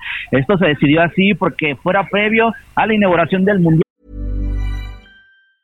Hey, it's Ryan Reynolds, and I'm here with Keith, co star of my upcoming film, If, only in theaters, May 17th. Do you want to tell people the big news? All right, I'll do it. Sign up now and you'll get unlimited for $15 a month in six months of Paramount Plus Essential Plan on us. Mintmobile.com slash switch. Upfront payment of $45 equivalent to $15 per month. Unlimited over 40 gigabytes per month. Face lower speeds. Videos at 480p. Active Mint customers by 531.24 get six months of Paramount Plus Essential Plan. Auto renews after six months. Offer ends May 31st, 2024. Separate Paramount Plus registration required. Terms and conditions apply if rated PG. Ya vi por acá yo, Alejandro, te comento algunas familias que aunque no juega México hoy, pero ya con la playera de la selección mexicana que dijeron, bueno, pues estamos acá de cuerpo presente en el centro histórico, pero en la mente allá en Qatar. Te comento también que la ruta de este desfile contempla a partir de aquí de este Zócalo Capitalino, incorporándose a la avenida 5 de Mayo hasta el eje central, Lázaro Cárdenas, después tomará parte de la avenida Juárez, Paseo de Reforma y finalmente llegará al Campo Marte. ¿Qué vamos a ver y qué están viendo? Bueno, ¿qué vamos a ver a continuación y las familias que van a poder observar también? Bueno, la movilización de 131 vehículos militares, más de 1.400 caballos, charrería, piezas musicales, carros alegóricos, en total 6.617 elementos de la, entre la Sedena, Marina, Guardia Nacional, de ellos 2.200 mujeres y 180 civiles de pueblos indígenas. Alejandro, un ambiente frío, aún las gradas, te comento, no están llenas, ¿eh? Y estamos a punto, unos seis minutitos de comenzar. Yo creo que la gente le ha dado un poco de frío estar por acá, o incluso ya están con sus televisores también encendidos para ver la inauguración del Mundial. Pero por lo pronto, Alejandro, por acá seguimos muy pendientes desde la plancha del Zócalo. Toño, vamos a ir a una pausa, eh, unos minutitos, pero si te parece, regresamos contigo para que nos des los detalles del arranque de este, de este desfile de la revolución. Perfecto, por acá nos esperamos. Gracias. Pausa, volvemos con más. La noticia no descansa. Usted necesita estar bien informado también el fin de semana. Esto es Informativo El Heraldo Fin de Semana. Regresamos.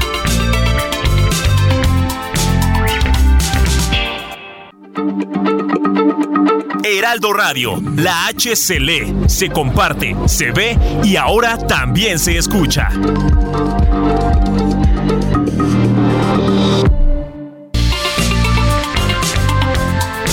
Siga en sintonía con la noticia.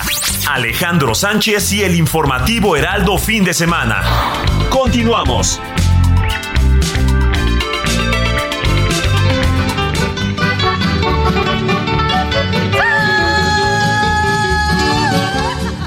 El papel de las mujeres en la Revolución Mexicana se convirtió en uno de los más importantes conforme la guerra se extendía, pues ellas se encargaban de diversas labores, desde procurar los alimentos y lavar la ropa, hasta el cuidado de los heridos de las batallas. Pero no solo eso, sino que también participaban en las estrategias de combate, al convertirse en una especie de espías, incluso en traficantes de armas y combatientes, razón por las que eran llamadas soldaderas. En tanto, a de los cinco años, los niños hacían labores conjuntas con las mujeres. Básicamente, ayudaban en el cuidado del ganado, cargar agua o llevar alimento a los revolucionarios.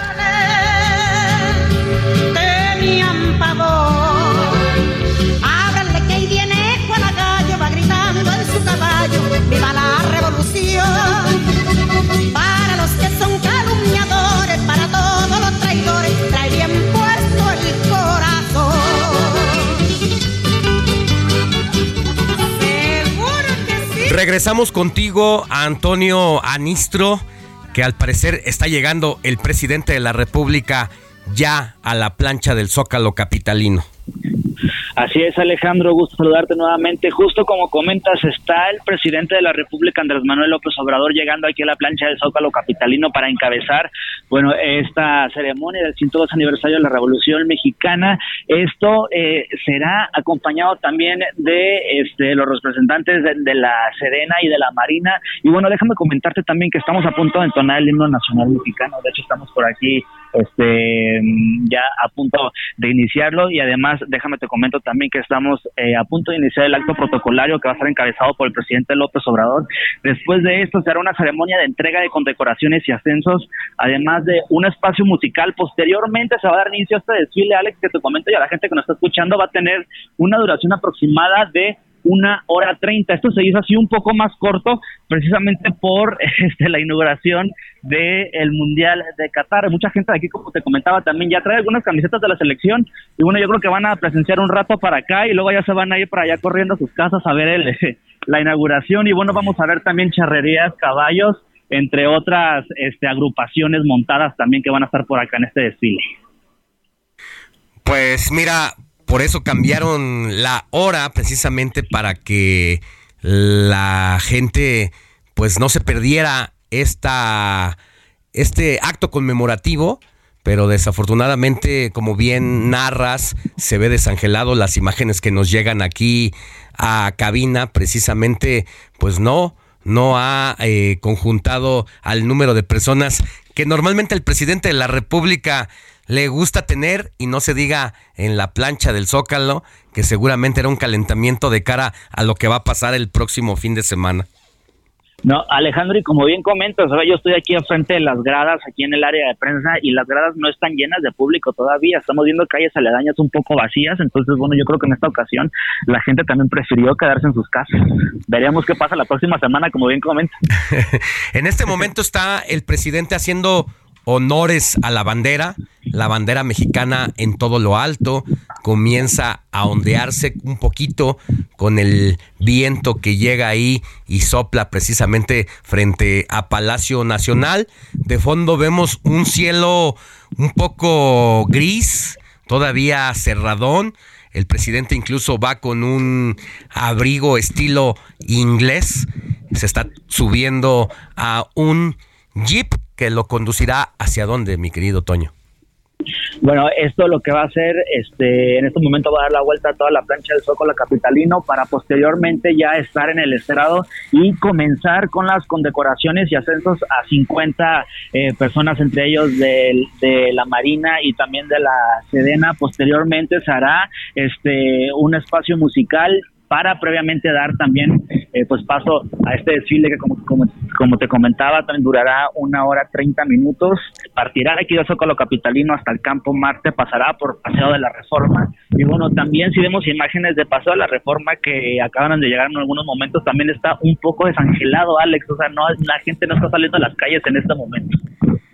De verdad, eh, solamente estamos describiendo, esto no es editorial ni mucho menos, es muy, muy poca gente. Se puede decir que prácticamente son los participantes de las Fuerzas Armadas, eh, quienes hacen la representación de las Adelitas, de los combatientes en la Revolución Mexicana, con sus trajes típicos, coloridos, con su vestimenta, sus botas, sus sombreros y no vemos a gente todavía de la sociedad civil ni, como dices, ni en el Zócalo ni en el monumento a la revolución hacia allá. ¿Quién sabe cuánto pese en el ánimo del presidente de la República esta situación, mi querido Toño?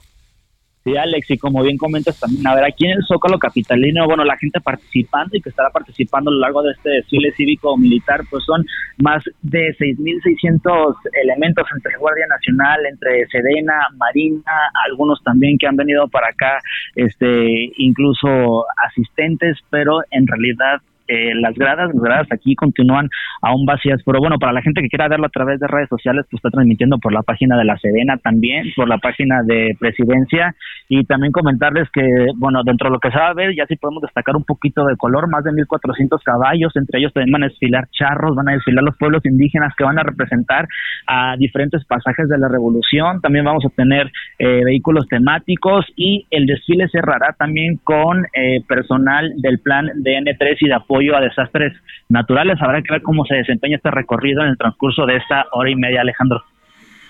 Bueno, pues sin duda un 20 de noviembre atípico, incluso muy diferente al del año pasado, aún todavía con algunas restricciones por el tema del COVID-19, pues veíamos eh, un buen de gente ya a la hora que había comenzado hace un año y que suelen venir familias incluso de estados aledaños con los pequeños para pues ver este espectáculo muy mexicano y que siempre es agradable para las familias explicarle un poco a los hijos lo que ocurre e incluso la voz off que narra desde las Fuerzas Armadas parte de los contingentes y de ciertos episodios de la Revolución Mexicana. Oye, Alex, y también recordar un poco, no sé si tú te acuerdas, alguna vez participaste en la escuela, en la primaria, en la secundaria, cuando el desfile cívico también era deportivo. Nos estaban comentando también aquí, personal de Sedena, que, bueno, ahorita acabamos de escuchar algunos cañonazos, nos acaban de contar el personal de la Sedena, como te decía, este que hasta hace nueve años también participaban, más gente deportiva. Ahorita se van a desfilar algunos deportistas de algunas fuerzas eh, armadas, incluso algunos van a ser condecorados también, pero acuérdate que en años anteriores, incluso cuando yo estaba en la primaria, pues esos desfiles eran 100% y participabas ahí en la tabla rítmica. Y en la tabla rítmica. Y, sabes qué, que como yo eh, alguna vez fui flaquito y, y, chaparrito, bueno, tengo una estatura pues bajita de 1,72, pero digamos que de los 18 a los 19 años crecí todo lo que es mi cabeza, esa que será unos 40, unos 30 centímetros de golpe. Entonces, como yo era el más pequeñito, me tocaba siempre rifármela en, en la copa de, de esta tabla rítmica en el que me tocaban echarme hasta arriba y mantener el equilibrio. Nunca me caí, por cierto. No, bueno, Alex, te tocamos los aplausos ahí de toda la gente, entonces. Pero bueno, un buen momento para recordar. Nosotros vamos a seguir por acá pendientes y con mucho gusto te voy dando más detalles, mi querido Alejandro. Siguen los cañonazos de salva. Ya hay prácticamente pues una nube ahí que ya empieza a cubrir parte del zócalo capitalino y si no me equivoco por lo que estoy viendo, los cañonazos de salva están siendo disparados frente a la catedral. Sí, exactamente, Alex, como bien comenta, están siendo eh, disparados frente a la catedral. Ahorita ya acaban de terminar para dar paso a esta ceremonia de entrega de condecoraciones y medallas también pues a las personas que se lo han eh, merecido de acuerdo a a gobernación, a presidencia y debido también, bueno, a que, vaya, dicen que se lo merecen, habrá que ver a quiénes son ahorita porque no nos han dado la lista, pero por lo pronto en este protocolo del desfile, esto es lo que sigue a continuación. Bueno, si te parece, volvemos contigo más adelante. Ojalá comience a llegar un poquito mm, más adelante, precisamente un poco más de gente, aunque creo que será un poco, un poco complicado porque pues ya son las 8 de la mañana con 40 minutos. Dices que es una hora y media eh, lo que va a durar este acto conmemorativo, ¿no?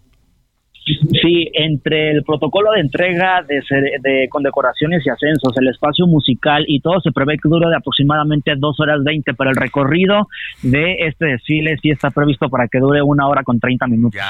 Pues a ver si en poquito tiempo más adelante comienza a verse más gente y ya al ratito que hagamos nuevamente enlace contigo, a ver si tienes eh, oportunidad de hablar con algunos representantes de las Fuerzas Armadas a los que se les permite dar entrevistas o con algunas de las personas que comiencen a llegar. Por lo pronto, gran eh, oportuno, como siempre, mi querido Toño, en el lugar de los hechos, en el lugar de la noticia, como buen reportero, testigo directo siempre de la historia y de los momentos importantes. Te mando un abrazo y volvemos más adelante contigo. Gracias Alex, buen día, volvemos en un momento, gracias. José Luis Enciso, José Luis Enciso. Lecturas.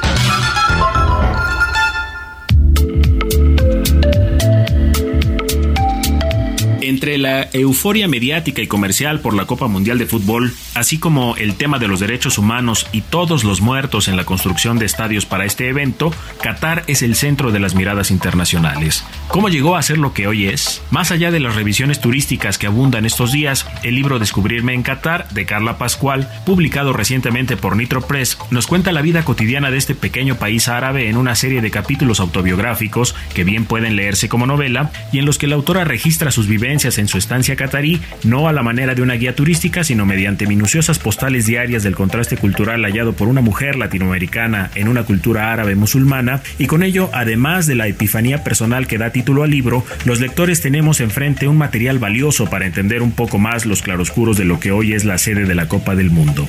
Sigamos la charla en Twitter si es que sigue existiendo, ahí soy arroba JL Enciso. En Soriana, este buen fin lo damos todo. Hasta un 50% de descuento en toda la juguetería. Sí, hasta un 50% de descuento. Y 40% de descuento en todos los colchones de hogar. Sí, 40% de descuento en colchones de hogar. Soriana, la de todos los mexicanos. A noviembre 21, aplica restricciones. Heraldo Televisión, ahora también por Sky HD. Toda la programación de Heraldo Televisión a través del canal 161 de Sky HD. Noticias, deportes, entretenimiento, gastronomía y mucho más. Heraldo Televisión, en todo el país, ahora también por Sky HD. Comparte tus comentarios y denuncias en el WhatsApp del informativo fin de semana. Escríbenos o envíanos un mensaje de voz al 55 91 63 51 19. 8 de la mañana con 45 minutos, hora del centro del país. Mira, ayer Claudia Sheinbaum viajó a Tuxtla Gutiérrez, allá en Chiapas, y destacó la importancia de que los gobiernos tengan principios como sucede en el movimiento de la Cuarta Transformación, liderado por el presidente Andrés Manuel López Obrador, así lo dijo ella, ya que son la esencia de los cambios importantes que se necesitan para vislumbrar una mejor calidad de vida para las mexicanas, los mexicanos, pero sobre todo para la construcción de una soberanía libre de corrupción. No mentir, no robar, no traicionar al pueblo, señaló Claudia Sheinbaum.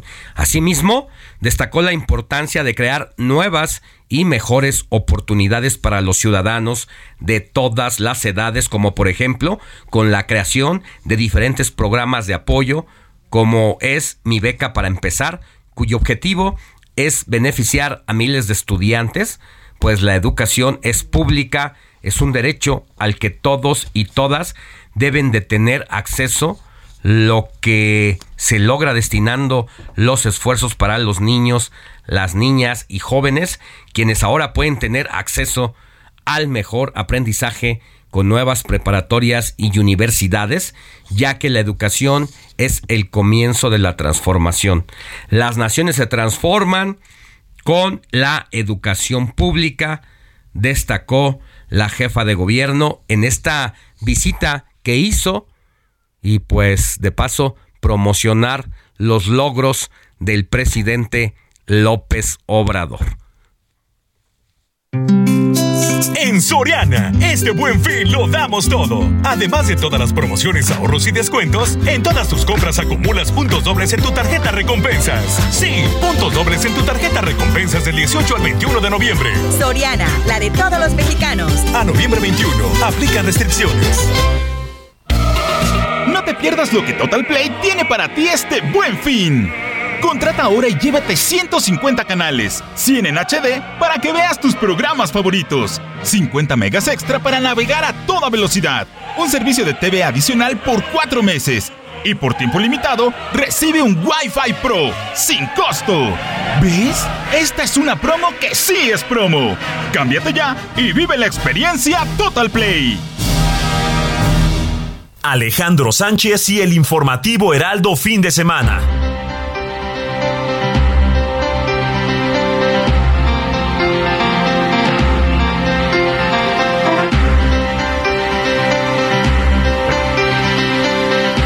Vámonos hasta Guadalajara con mi querida Mafalda Warrior, titular del noticiero de 3 a 4 de la tarde que se transmite precisamente allá en Guadalajara, Jalisco y toda su área conurbada a través de la 100.3 de FM para conversar con ella sobre los temas de agenda.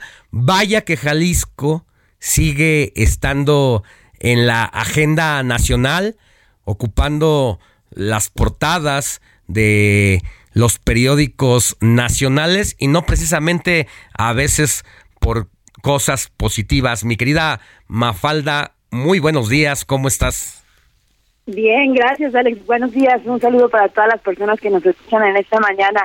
Pues ya lo has dicho tú, desafortunadamente no estamos pasando por un buen momento en materia de seguridad acá en Jalisco. Ayer, ni más ni menos, fue asesinado un constructor importante en la ciudad que ha trabajado para varias administraciones, principalmente panistas, pero también ha trabajado para administraciones de otros colores, a plena luz del día, en una zona de plusvalía en la ciudad, muy cerca de donde se va a llevar a cabo la Feria Internacional del Libro en los próximos días.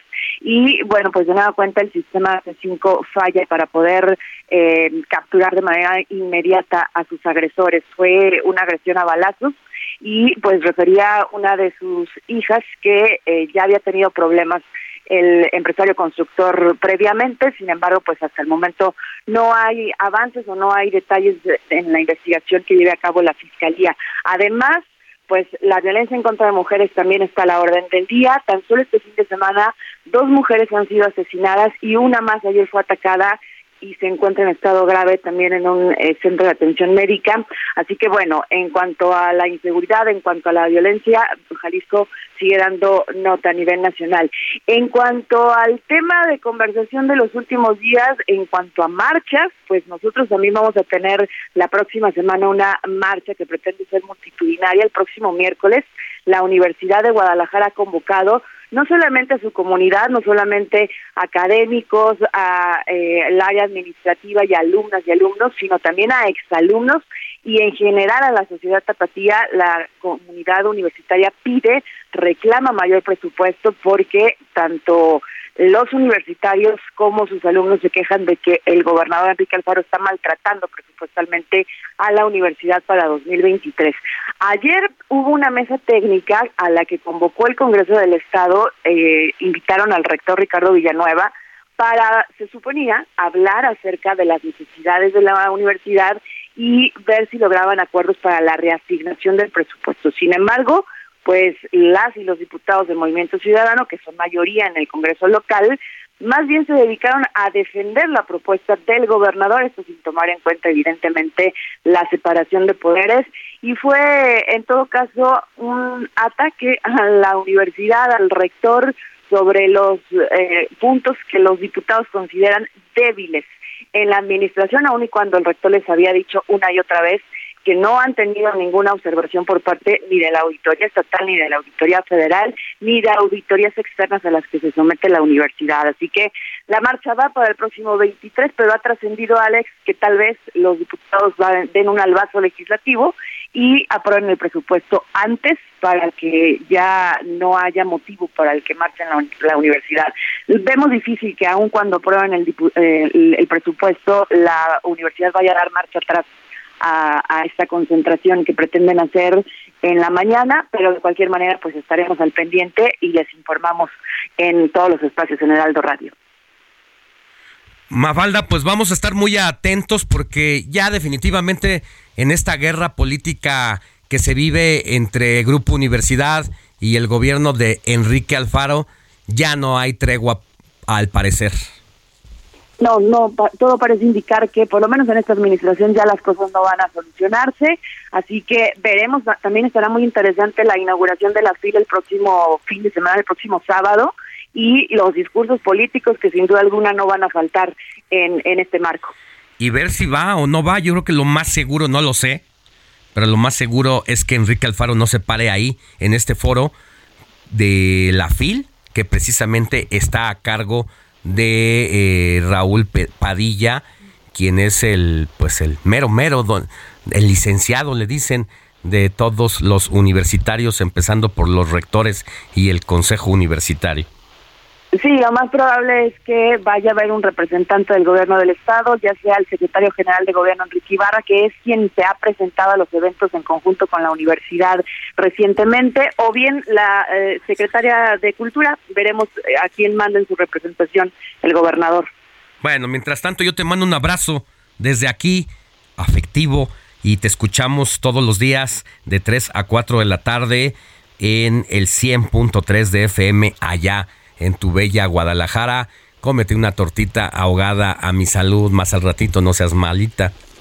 Claro que sí, Alex, con todo gusto a tu salud y les mando un fuerte abrazo igualmente. Hasta pronto. Moni Reyes, ¿hay mensajitos antes de irnos a la pausa? Claro que hay mensajitos y mira, mi querido Alex, 5591 19 es a donde tienen que comunicarse, amigos, ahorita antes de que empiece el Mundial, la inauguración. Bueno, nos escribe, fíjate nada más. Saludos desde Gómez Palacio, digo, cada domingo los escucho mientras barro la calle y lavo mis carros. Ay, muchas gracias. Qué bonito, ¿no? También tenemos un mensajito de Rafael Ruiz. Buenos días, Moni, Alex. Felicidades por su programa tan profesional. México en los mundiales siempre da la sorpresa contra las selecciones importantes y este no será la excepción. Eso es todo. Moni, buenos días, Alex Robert. Excelente programa. Yo creo que la selección solo jugará tres partidos. Ahí regresan al país. Llevamos varios futbolistas que no han jugado y eso nos afectará mucho. ¿Quién lo dice? Soy Antonio Vega. Antonio Vega. Y por ahí hay tenemos un mensajito de Twitter de arroba Carballo Samps. Buenos días Alejandro, oyéndote del Heraldo Radio cada fin de semana, siempre mandando salud. Un gusto, como siempre, mándame saludos a Ciudad del Carmen, Campeche. Pues hasta allá, para el tío Sam, ¿no? exactamente. Bueno, un abrazo y gracias por sintonizarnos como cada fin de semana. Nosotros vamos a una pausa y volvemos con más. La noticia no descansa. Usted necesita estar bien informado también el fin de semana. Esto es Informativo El Heraldo Fin de Semana. Regresamos.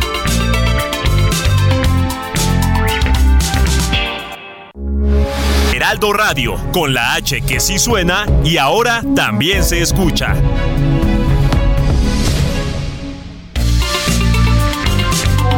Comparte tus comentarios y denuncias en el WhatsApp del informativo fin de semana. Escríbenos o envíanos un mensaje de voz al 55 91 63 51 19.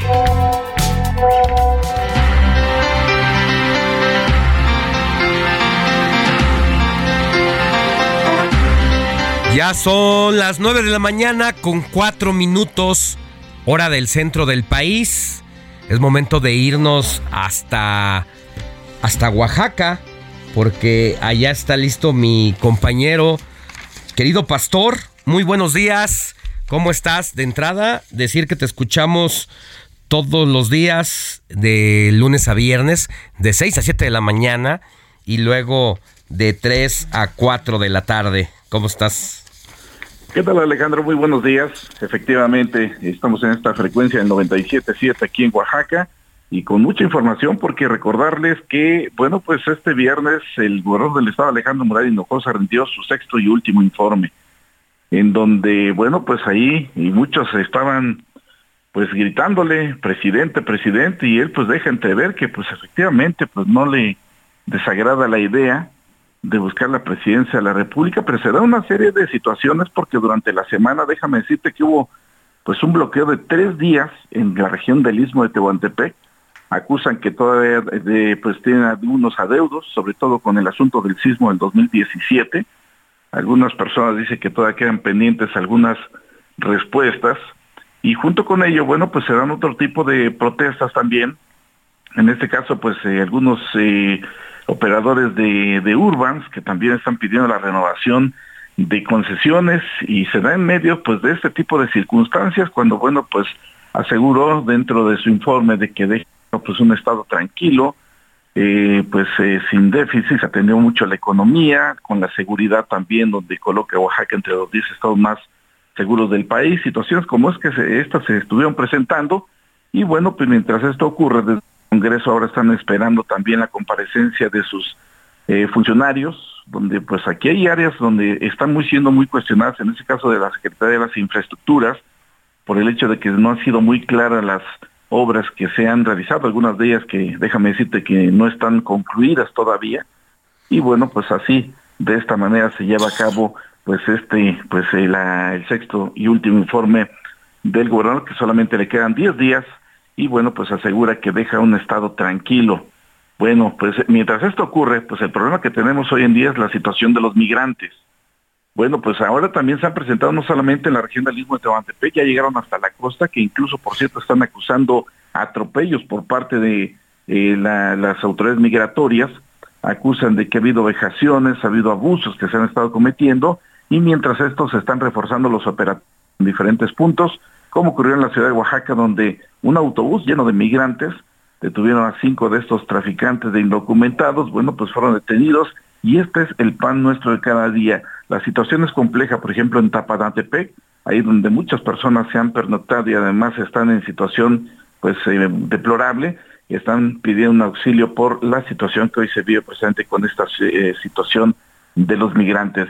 Y si a esto le podemos sumar lo del asunto de la basura que todavía no se concluye, están tratando de buscar soluciones y la última de ellas fue la respuesta por parte del gobernador de Puebla, Miguel Ángel eh, Barbosa, quien clausuró, por cierto, un relleno sanitario privado al cual estaba recibiendo la basura de Oaxaca.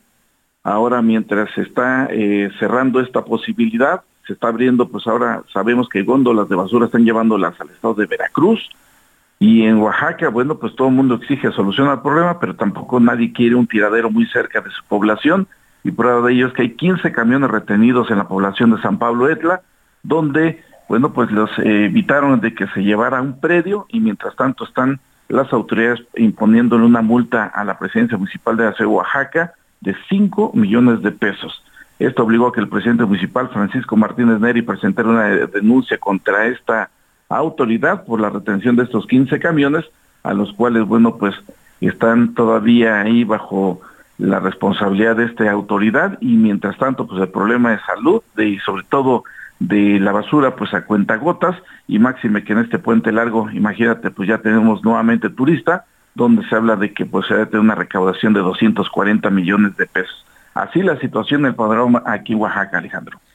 Bueno, ¿y qué tal está el, el ambiente, pues ya previo a dejar precisamente la, la gubernatura Alejandro Murat para darle paso ya a el morenista Salomón pues la situación, como te lo comentaba hace un momento, pues la situación todavía está de cuestionamientos constantes, sobre todo porque, insistimos, hay obras que no se han terminado, algunas de ellas que también se dieron por concluidas, pero que por mala calidad han sido cerradas, por eso es cuestionamiento directamente a Cinfra, y mientras esto ocurre, pues el gobernador electo, Salomón Jara Cruz, pues también ya nombrando su gabinete legal y empleado, quienes serán, eh, que en 10 días estarán ya tomando la batuta y las riendas de Oaxaca, donde seguramente dijo habrá una revisión constante, sobre todo en áreas que tienen que ver como turismo, que tiene que ver con el sector salud y la situación también de lo que ya he comentado de las infraestructuras, donde acusa que hay muchas irregularidades que en su momento se tendrán que aclarar. Bueno, pues vamos a estar pendientes, mi querido Pastor Matías, te mando un abrazo desde la Ciudad de México, un poco templadita. Allá hace frío.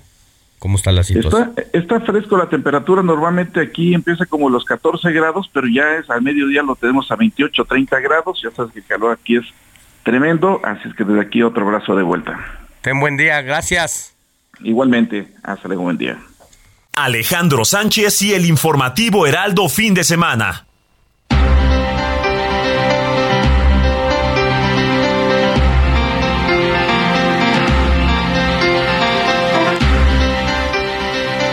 9 de la mañana con 11 minutos, hora del centro del país. Mire, en las imágenes que nos llegan aquí a cabina de última hora, de lo más importante que ocurre, no solamente en México, como lo que le narrábamos de manera oportuna, gracias a esta señal y al mismo tiempo a la presencia de Antonio Anistro allá en el Zócalo Capitalino, también estamos recibiendo la señal ya de los preparativos para lo que va a ser el arranque de la Copa del Mundo allá en Qatar, mi querido Roberto Martínez, una edición que si bien aquí en México se sintió un poquito desangelada, no quiere decir que en el resto del mundo y en el propio Qatar, pues la efervescencia esté a todo lo que da.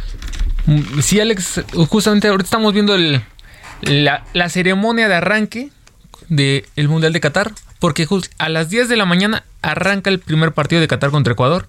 Hay que recordar que en México, aquí este mundial va a ser histórico porque va a ser la despedida de muchos jugadores importantes. Grandes. Grandes. Entre ellos. Los más importantes, no solamente de la, de la época actual, sino de la historia del fútbol. Exactamente. Jugadores que han marcado historia. Por ejemplo, tenemos a Lionel Messi que va a jugar su quinto mundial.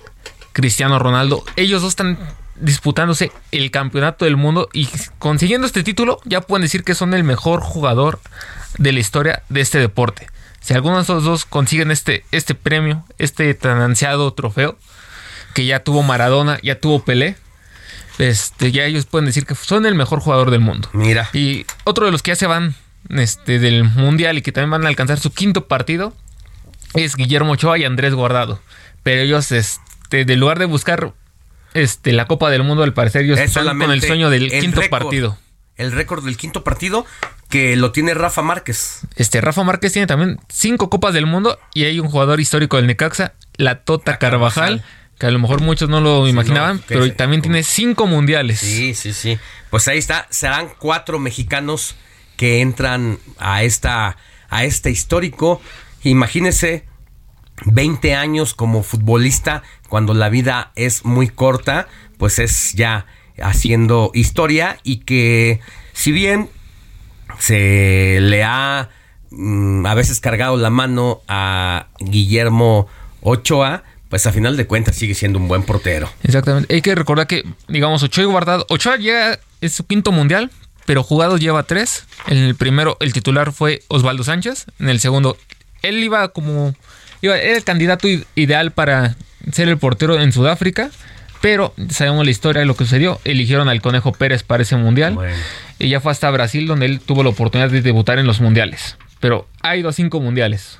Bueno, pues vámonos a otros temas, mi querido Robert Martínez. Al rato volvemos con más sobre la ceremonia de Qatar que se está llevando a cabo en este momento, porque hay temas muy importantes también en la agenda nacional, más allá de las conmemoraciones, más allá de la próxima marcha del presidente de la República, más allá de lo que hacen los suspirantes por la presidencia de la República para el 2024, el momento importante que se vive es uno de los temas que serán eh, noticia, que siguen siendo noticia por la discusión que habrá en la Cámara de Diputados ya, ahora sí de verdad, es el tema de la reforma político electoral que está en comisiones y por eso agradecemos al diputado Hamlet Almaguer que esté con nosotros, con nosotros, diputado federal de Morena. Buenos días, diputado, ¿cómo estás? Buenos días, Alejandro, para ti, para toda la audiencia de Heraldo Radio. Se llegó el momento de la verdad prácticamente, diputado. Ya nos llegó el citatorio para este 23 de noviembre a las 9 de la mañana en San Lázaro para junta directiva y a las 10 de la mañana para todos los integrantes de las comisiones de puntos constitucionales, reforma político electoral y gobernación. El próximo 23 es miércoles, ¿verdad? Sí, el miércoles. Ok, y luego, ¿cuál sería la ruta? Ajá es para efectos de turnarnos el, el dictamen. Hay dos opciones, que el dictamen se vote con urgencia o, en su caso, que nos den los cinco días para revisarlo. Se va a optar por esta segunda opción. Eh, vamos a tener cinco días para analizarlo, para poder emitir observaciones. Y el 29 muy probablemente sea la, sesión de la Comisión de Puntos Constitucionales y de Reforma Político-Electoral para votarlo y después se turnaría al Pleno. Podría votarse esa misma noche, el 29, dependiendo de cómo se eh, programen las sesiones de Pleno, o el 30, pero antes de que termine noviembre estaríamos votando la reforma constitucional. ¿El proyecto de dónde emana? De las iniciativas del presidente de la República, emana de la Comisión de Puntos Constitucionales. Pero entonces no le van a mover una coma o sí.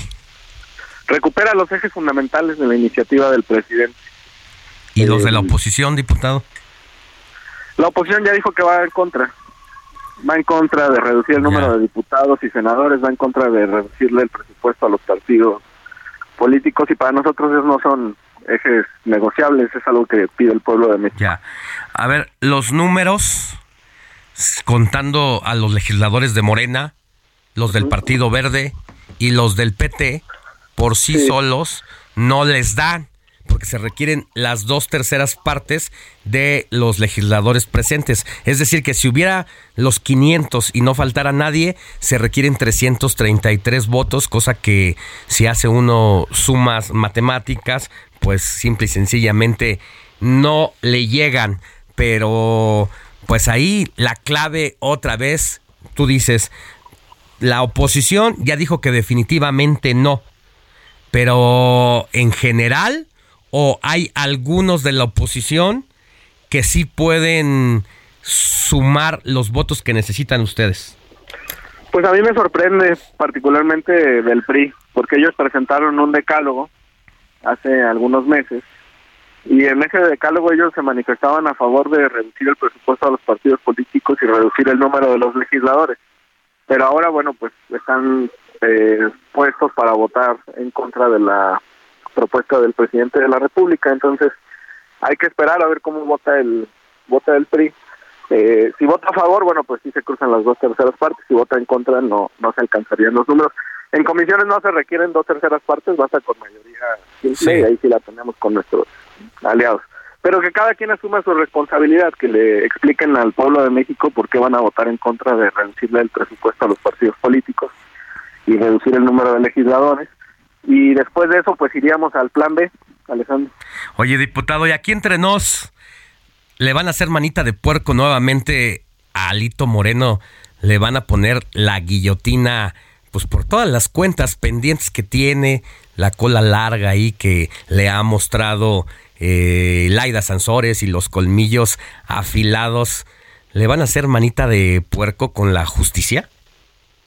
No, yo creo que son cosas diferentes pero la petición del fiscal general de Campeche para desaforarlo pues está ahí en la comisión jurisdiccional, eh, lista para el para el trámite. Entonces, son cosas independientes, pero no podemos obviar la petición del fiscal general de. Oye, de son cosas independientes, pero curiosamente convergen eh, paralelamente hacia un mismo punto. No, porque la discusión constitucional se está realizando ahora en, en el Pleno y la solicitud de desafuero está en trámite en la comisión jurisdiccional. Eh, ahí lo importante es ver cómo vota el PAN.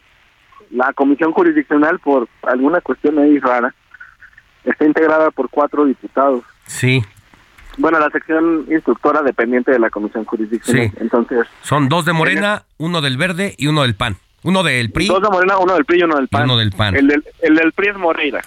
Eh, Sí, eh, y el del PAN es Lisha. es Lisha. Entonces, la clave va a ser cómo vota Lisha, el desafuero de, de Alito. Oye, pero ahorita que ya otra vez se lanzaron besitos y cariñitos y jun- se juntaron otra vez, pues seguramente Lisha le va a corresponder porque dicen que amor con amor se paga, ¿no? Pues a lo mejor él lo perdona, ¿no? Pero que Lisha cargue con esa responsabilidad. Ya, pero al final de cuentas, pues eh, los asuntos que no deberían tornarse eh, en un ambiente jurídico con lo político, diputado, en este país y en muchos, la condición humana y las negociaciones nos llevan hacia allá. Pues yo creo que es normal que, que exista vinculación entre lo político y lo, lo jurídico, no con efectos eh, negativos, ¿no? Sino es, es normal en el diálogo entre instituciones. Ahorita, por ejemplo, hay un conflicto judicial entre la Comisión Nacional de Derechos Humanos y el y el INE y lo ha existido entre la Cámara y el propio instituto. Entonces esto es esto es muy común, ha existido eso también entre el Instituto de Transparencia y la Fiscalía General de la República, es, parte del diálogo republicano. Llevar los asuntos ante los tribunales me parece que es que es mejor que abordarlo por vías extrajurídicas. A ver, diputado, dime si es correcto lo que voy a decir. Te voy mencionando y tú me dices afirmativo a favor de Morena o negativo para Morena de acuerdo al proyecto que están presentando. Proponen elegir por voto popular consejeros del INE y magistrados, Nosotros vamos a favor, sí. quitarle control del padrón al INE, No, eso no está ahí en la iniciativa, eso es un mito. desaparecer No. OPLES, que son pues las como especie de delegaciones de la autoridad electoral en los estados y tribunales electorales estatales, A favor, son muy costosos, trabajan seis meses y descansan dos años y medio. reducción de congresos y ayuntamientos, Del de integrantes, sí, a favor. reducción y renovación de consejeros y magistrados electorales Claro, por voto popular, de 11 a 7, de 11 a 7. reducir legisladores y elegir a 500 todos por lista, Sí, por listas estatales, cancelar prerrogativas ordinarias a partidos, fuera de campañas, sí. ¿Cómo le van a hacer, diputado, en la propuesta que presentan ustedes para evitar que el Instituto Nacional acabe rendido ante el poder del Ejecutivo Federal, como ocurre con la Comisión Nacional de los Derechos Humanos, que hace trabajo a favor del Ejecutivo y no de los derechos humanos de los ciudadanos? No, la Comisión Nacional de Derechos Humanos emite muchas recomendaciones y está muy pendiente de los procesos. Hay un diálogo también institucional con, con ellos. Su papel ha sido fundamental para que las víctimas de delito puedan acceder a la, justicia. Ellos no han quitado el dedo del renglón en ese, en ese tema. Y por eso aprobamos la creación del Centro Nacional de Identificación Humana, que es un gran laboratorio a nivel nacional que va a tener la capacidad para realizar muestras de genética y periciales para darle paz a las familias sobre eh, certeza, digamos, del paradero de seres queridos, porque hay muchos desaparecidos en el país. Este solamente es uno de los temas, pero la comisión sigue haciendo su, su trabajo. Bien. Solo que ahora ya no está rendida a los pies de la ultraderecha, de los conservadores, está al servicio del pueblo de México, pero cualquier ciudadano puede acudir ante la comisión y la comisión va a trabajar. Bien, diputado, pues vamos a estar pendientes una semana importante allá en el Poder Legislativo, en la Cámara de Diputados. Te mando un abrazo y gracias por contestarnos la llamada como siempre. Muchas gracias Alejandro y ojalá que hoy gane Ecuador. Ojalá. Buen día, abrazo. Gracias, muy bien. Pausa y volvemos con más. La noticia no descansa. Usted necesita estar bien informado también el fin de semana. Esto es Informativo El Heraldo Fin de Semana. Regresamos.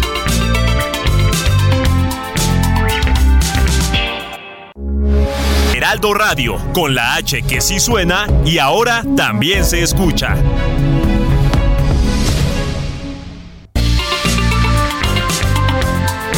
Siga en sintonía con la noticia. Alejandro Sánchez y el informativo Heraldo fin de semana. Continuamos.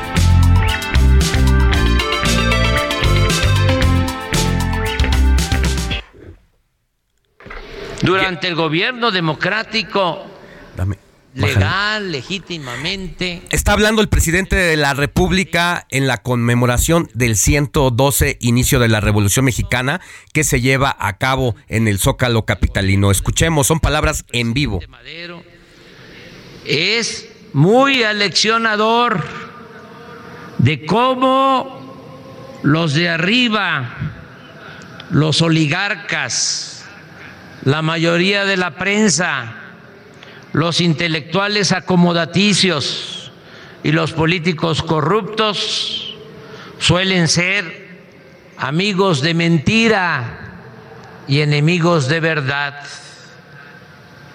Como revolucionario y después como presidente, Madero actuó con rectitud, congruencia y respeto a las libertades pero por lo complejo del asunto o por error político no logró hacerse de una base social para sostener su proyecto democrático y enfrentar así a la reacción conservadora. En contraste, a diferencia del maderismo, la derecha aprovechó el ambiente de libertades para aglutinar a todos los que sentían amenazados sus intereses y fue articulando una base civil de apoyo al golpe militar en la propia Ciudad de México.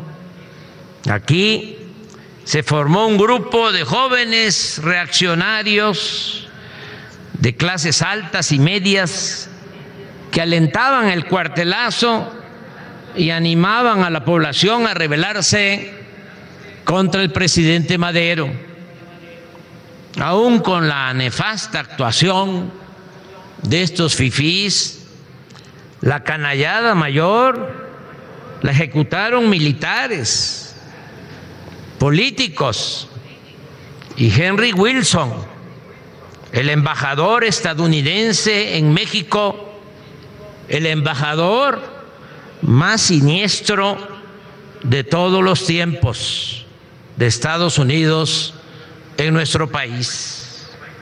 No voy a relatar lo acontecido en los últimos días del gobierno del presidente Madero, ni su dolorosísimo asesinato Toño Anistro, me regreso contigo a Zócalo Capitalino, donde te encuentras presente precisamente dándole seguimiento a esta conmemoración por el aniversario 112 del inicio de la Revolución Mexicana y que pues ya lleva el presidente un rato haciendo el uso de la palabra.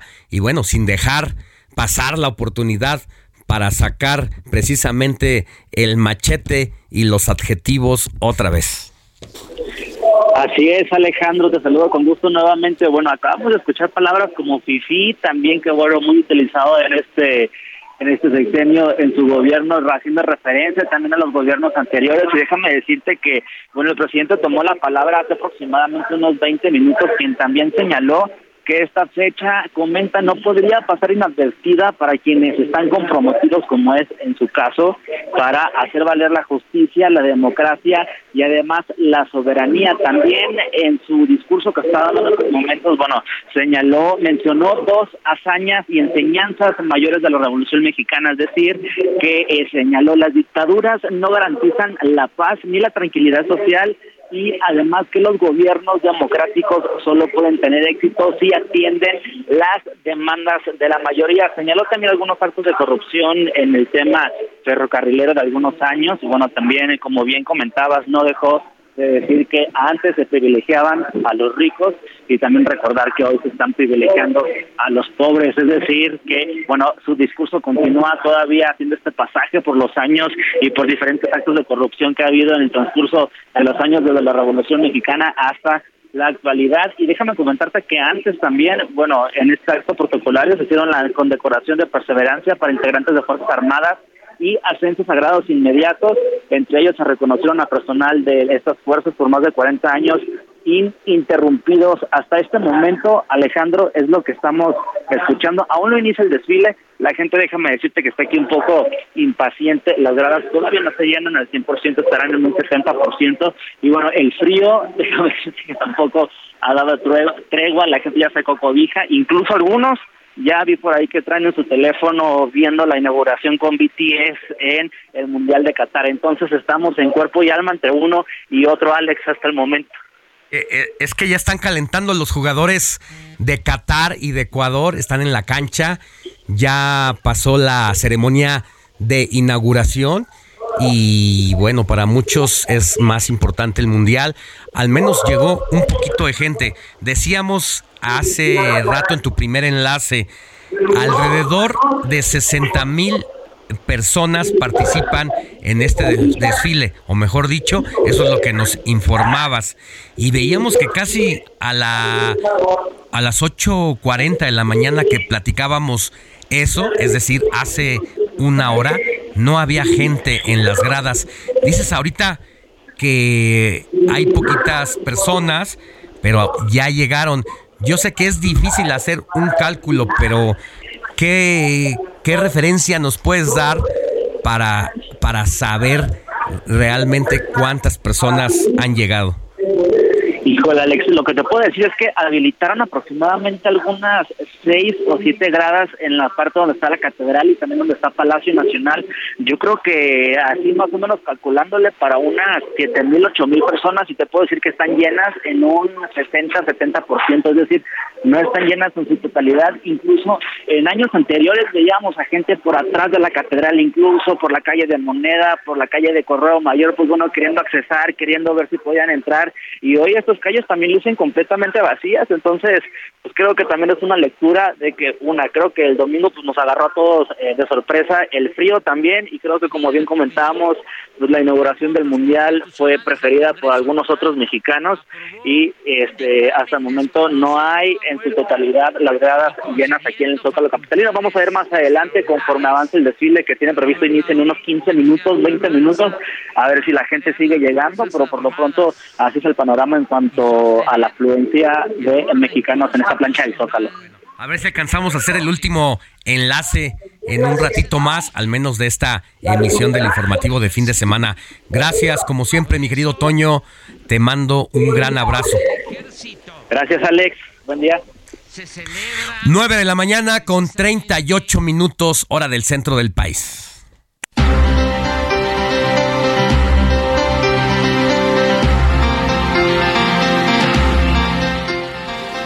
Vámonos precisamente con temas de el Mundial de Qatar, de toda la polémica que se ha generado en torno a que no es un país como todos los demás en los que se ha llevado a cabo esta justa deportiva y que se convierte en una fiesta, se convierte en reventón, se convierte en noche de bares o en día de bares no importa la hora, a final de cuentas, es un evento que se lleva a cabo cada cuatro años. Rusia, Brasil, España, Estados Unidos, México, Japón, cualquier otro país que recuerde en este momento, pues creo que no había tenido estas medidas tan restrictivas como las que a las que se enfrentan ahora todos los que suelen y tienen las posibilidades de la vida de acudir a en esta ocasión a Qatar y por eso agradezco a Nelly Lucero Lara Chávez, académica de la Facultad de Ciencias Políticas y Sociales de la UNAM, para que nos ayude a entender por qué tantas restricciones en el Mundial Futbolero en Qatar. Sabemos en gran medida que son temas más religiosos políticos, Nelly, por lo que significa eh, la religión, los musulmanes, la ley con la que se rige pero pues cuéntenos un poquito más. Buenos días. Buenos días. Eh, efectivamente, eh, este mundial en Qatar está representando prácticamente un diálogo con otro mundo.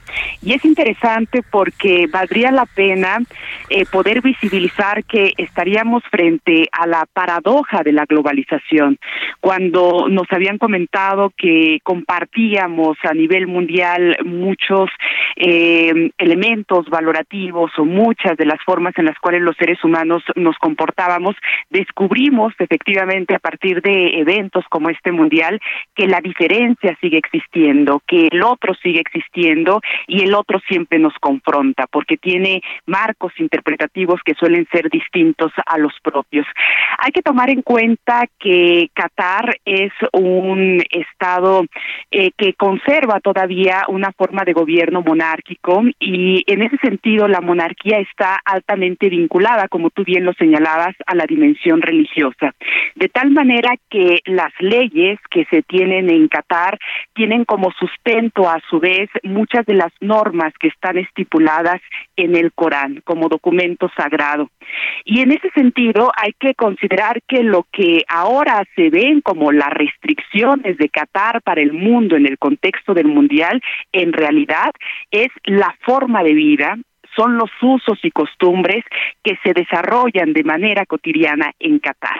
Para este contexto no forma parte de ninguna restricción, sino que así es como se habita en el día a día. Y hay que considerar efectivamente qué particularidades tienen estos marcos normativos que se ejecutan en contextos como el Estado de Qatar, porque, a ver, siendo Qatar un Estado eh, vinculado o inscrito al, al mundo árabe, ahí lo que pervive es lo que se conoce en la actualidad como la ley Sharia, que es justamente esta serie de normas y valores que se implementan desde la monarquía como una forma de beneficiar a la población. Esto a nosotros nos puede confrontar si lo leemos desde Occidente. De repente nos puede parecer algo descabellado que nos digan que el Estado, por ejemplo, tiene una alta prohibición en el consumo de alcohol o de cualquier otra sustancia. Pero si lo leemos desde la lógica de las monarquías tradicionales, podríamos darnos cuenta que el elemento que determina muchas de las implementaciones de estas normas está vinculado a buscar lo más conveniente para la sociedad y la población. Y esto se ha analizado desde la ciencia política como una forma de generar el bienestar de las comunidades, es justamente eh, tener un cierto control sobre lo, las sustancias que terminan haciendo daño a las personas, como podría ser el alcohol o cualquier otro. Entonces, si lo leemos desde ahí, efectivamente podríamos darnos cuenta que lo que hace la monarquía es eh, procurar el bienestar de la población, pero leído desde Occidente, efectivamente para nosotros eso nos puede parecer algo completamente extraño, vinculado a muchas otras prácticas, ¿no? Como por ejemplo, eh, la manera en la cual se da esta posibilidad de compartir en los espacios públicos, eh, los códigos de vestimenta que existen, incluso la lo que lo que se consume a, nivel alimenticio. Por ejemplo, hay un control por ahí de la carne y efectivamente esto sigue siendo una práctica completamente diferenciada que recuperando la idea que señalaba al inicio siempre nos confronta cuando leemos una cultura desde fuera. A ver, eh, muchos elementos, muchos elementos que nos dice Nelly para la reflexión y más allá de la fiesta futbolera y la pasión y lo que representan las emociones de ver a 11 contra 11 y todo lo que ello representa, eh, me gusta lo que destaca, sirva el mundial para visibilizar la desigualdad y vaya que se notó en Qatar, como ha sido en todas las demás sedes mundialistas y como ocurre en todas las ciudades de desarrollo, pero que aquí es el punto central que estamos hablando de Qatar 2022, pero que a partir de 2009, cuando se sabe que es Qatar precisamente, bueno, ahí empieza el proceso y luego en 2010 Qatar es seleccionada como la anfitriona de recibir esta justa deportiva, viene un proceso de desarrollo de la ciudad y como todas las ciudades, al lado periferias, cinturones de pobreza cuyos habitantes ayudaron a construir precisamente lo que hoy estamos viendo en la televisión. Efectivamente, eh, si analizamos un poco cuáles son las condiciones eh, políticas e incluso en la dimensión geopolítica del Estado de Qatar, eh, convendría señalar fuera también de estos marcos interpretativos que lo plantean como una como un espacio con altas restricciones, considerar que Qatar es uno de los países más ricos a nivel del mundo. anteriormente se dedicaba a la producción de perla, en la actualidad se dedica a la producción de gas, de petróleo y por consiguiente al interior tiene uno de los eh, recursos per cápita más alto a nivel internacional. Y esto le ha permitido, por ejemplo, tener a tasas de alfabetización, cerca de 93, 94%, es decir, son ciudades que están muy atentas a la calidad de vida de sus ciudadanos. Y efectivamente la contradicción que tú señalabas, como son espacios eh, vinculados a eh, a la migración, a la alta migración, nos podemos encontrar también estos rostros de la desigualdad que de repente eh, también el capitalismo, por ejemplo, promueve dentro de los marcos de, de Occidente. Eh, Qatar, eh, como viene de esta tradición monárquica y además es un estado, digamos, relativamente reciente porque apenas logró su independencia en 1971 de Reino Unido, de ahí que el idioma inglés es el que más se hable, eh, también eh, lo ha confrontado justamente a las particularidades de la región, como tú bien señalabas. Eh, de alguna manera lo que ha hecho el Estado de Qatar es marcar una independencia no solamente Reino Unido, sino de lo que significa también el mundo árabe. Esto se hizo patente, sobre todo a partir del 2017, con lo que en la actualidad se conoce como el bloqueo de Qatar y básicamente lo que significó el bloqueo de Qatar es que los países vecinos eh, cierran sus fronteras y cierran su vínculo con Qatar porque también Qatar marca una independencia. Es decir, lo que señala Qatar es que se plantea la propuesta de su apertura al mundo y dentro de esta lógica el mundial forma parte de esta estrategia de abrirse al mundo y mostrarse sí como parte de mundo árabe, pero también como la propuesta de querer dialogar con eh, con, con, el mundo en general. Y eso es justamente lo que le permite ahora tener un, un mundial y mostrarse de esta manera a partir de sus particularidades, pero también me parece de los elementos que está poniendo en común con eh, el resto de, del orbe eh, el hecho de que tradicionalmente nos preguntamos sobre la diferencia y no nos preguntamos por cuáles son los elementos que nos permiten vincularnos al otro, por ejemplo, es algo que se analiza desde la interculturalidad y que me parece es lo que está haciendo ahora Qatar. Sí. Dejarnos ver que más allá de que somos altamente diferentes, hay puntos que nos vinculan y que nos eh, colocan en un piso común como es en este caso el Mundial. Estamos platicando con Nelly Lucero Lara, por si nos acaba de sintonizar en este momento. Ella es académica de la Facultad de Ciencias Políticas y Sociales de la UNAM. Nos está ayudando a entender por qué existen tantas restricciones en el Mundial de Fútbol allá en Qatar. Y bueno, contexto político, social, global Pero, ah, aquí me están escribiendo, por cierto, aprovecho, eh, Nelly, para eh, una corrección que me hacen. Dicen, buenos días, Alex, escuché que Qatar tiene 650 mil habitantes. No, lo que intenté decir es que de los 600, de los más de 2 millones de habitantes que tiene Qatar, 650 mil son más o menos nativos. El resto es de distintos países, pero muchos son migrantes, incluso estadounidenses. Así que qué crisol tan interesante lo que conforma esta cultura, ¿no? Así es, efectivamente es otro recordatorio que nos hace Qatar, que no existen culturas cerradas, que no existen culturas puras, que todas las culturas son en realidad un diálogo y que como toda cultura también tiene sus contradicciones internas.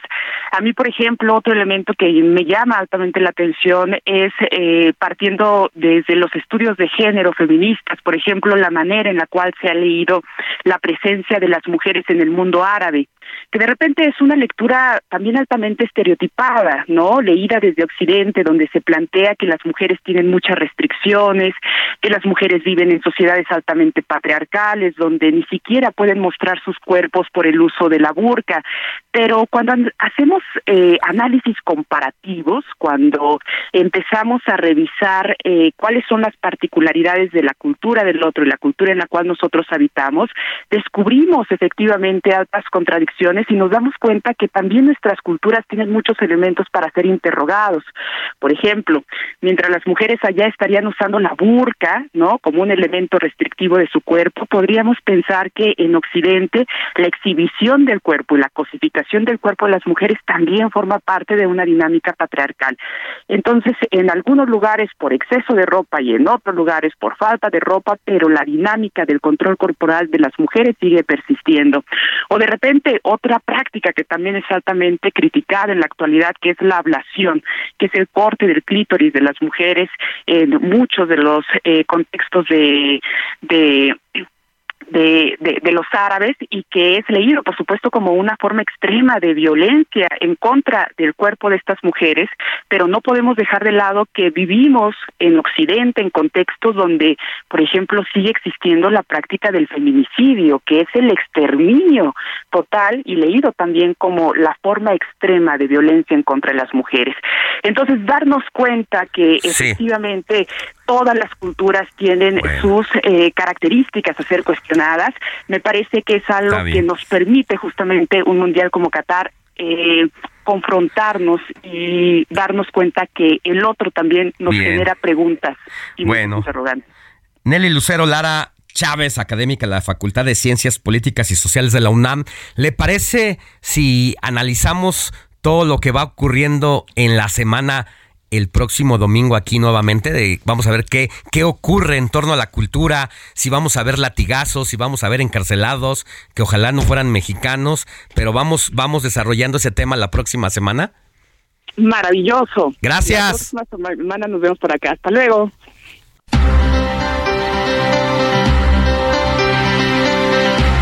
Pues ya prácticamente terminamos, bajamos la cortina aquí del informativo de fin de semana, agradeciendo la producción del informativo de Héctor Vieira, en la asistencia de producción Diego Iván González, en los controles técnicos, mi querido Ulises Villalpando, siempre viéndome a los ojos, las cejas, los labios, todo para estar siempre muy atento al ingeniero de audio de fin de semana que se fue a comprar sus tamales y atoles y no invitó a Arturo Quiroz. a mi querida Moni Reyes, como siempre, gracias Moni. Gracias. Y a Roberto Martínez, gracias. Gracias. Pues no se pierda ¡Viva México! la transmisión. Ya en este momento prácticamente está arrancando el primer partido de fútbol Qatar-Ecuador. Suerte. para los latinos. Suerte. Y recuerde, yo soy Alejandro Sánchez. Gracias por habernos sintonizado, por su confianza para mantenerlo informado. Recuerde que usted y yo tenemos una cita el próximo fin de semana, sábado y domingo, de 7 a 10, porque la noticia no descansa. Éxito. Besos, bye.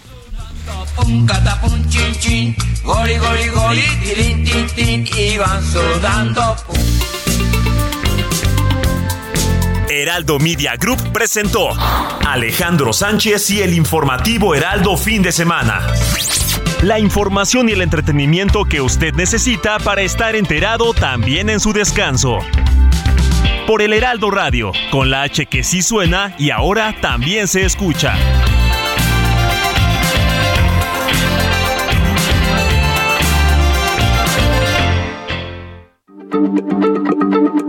Heraldo Radio, la H se lee, se comparte, se ve y ahora también se escucha.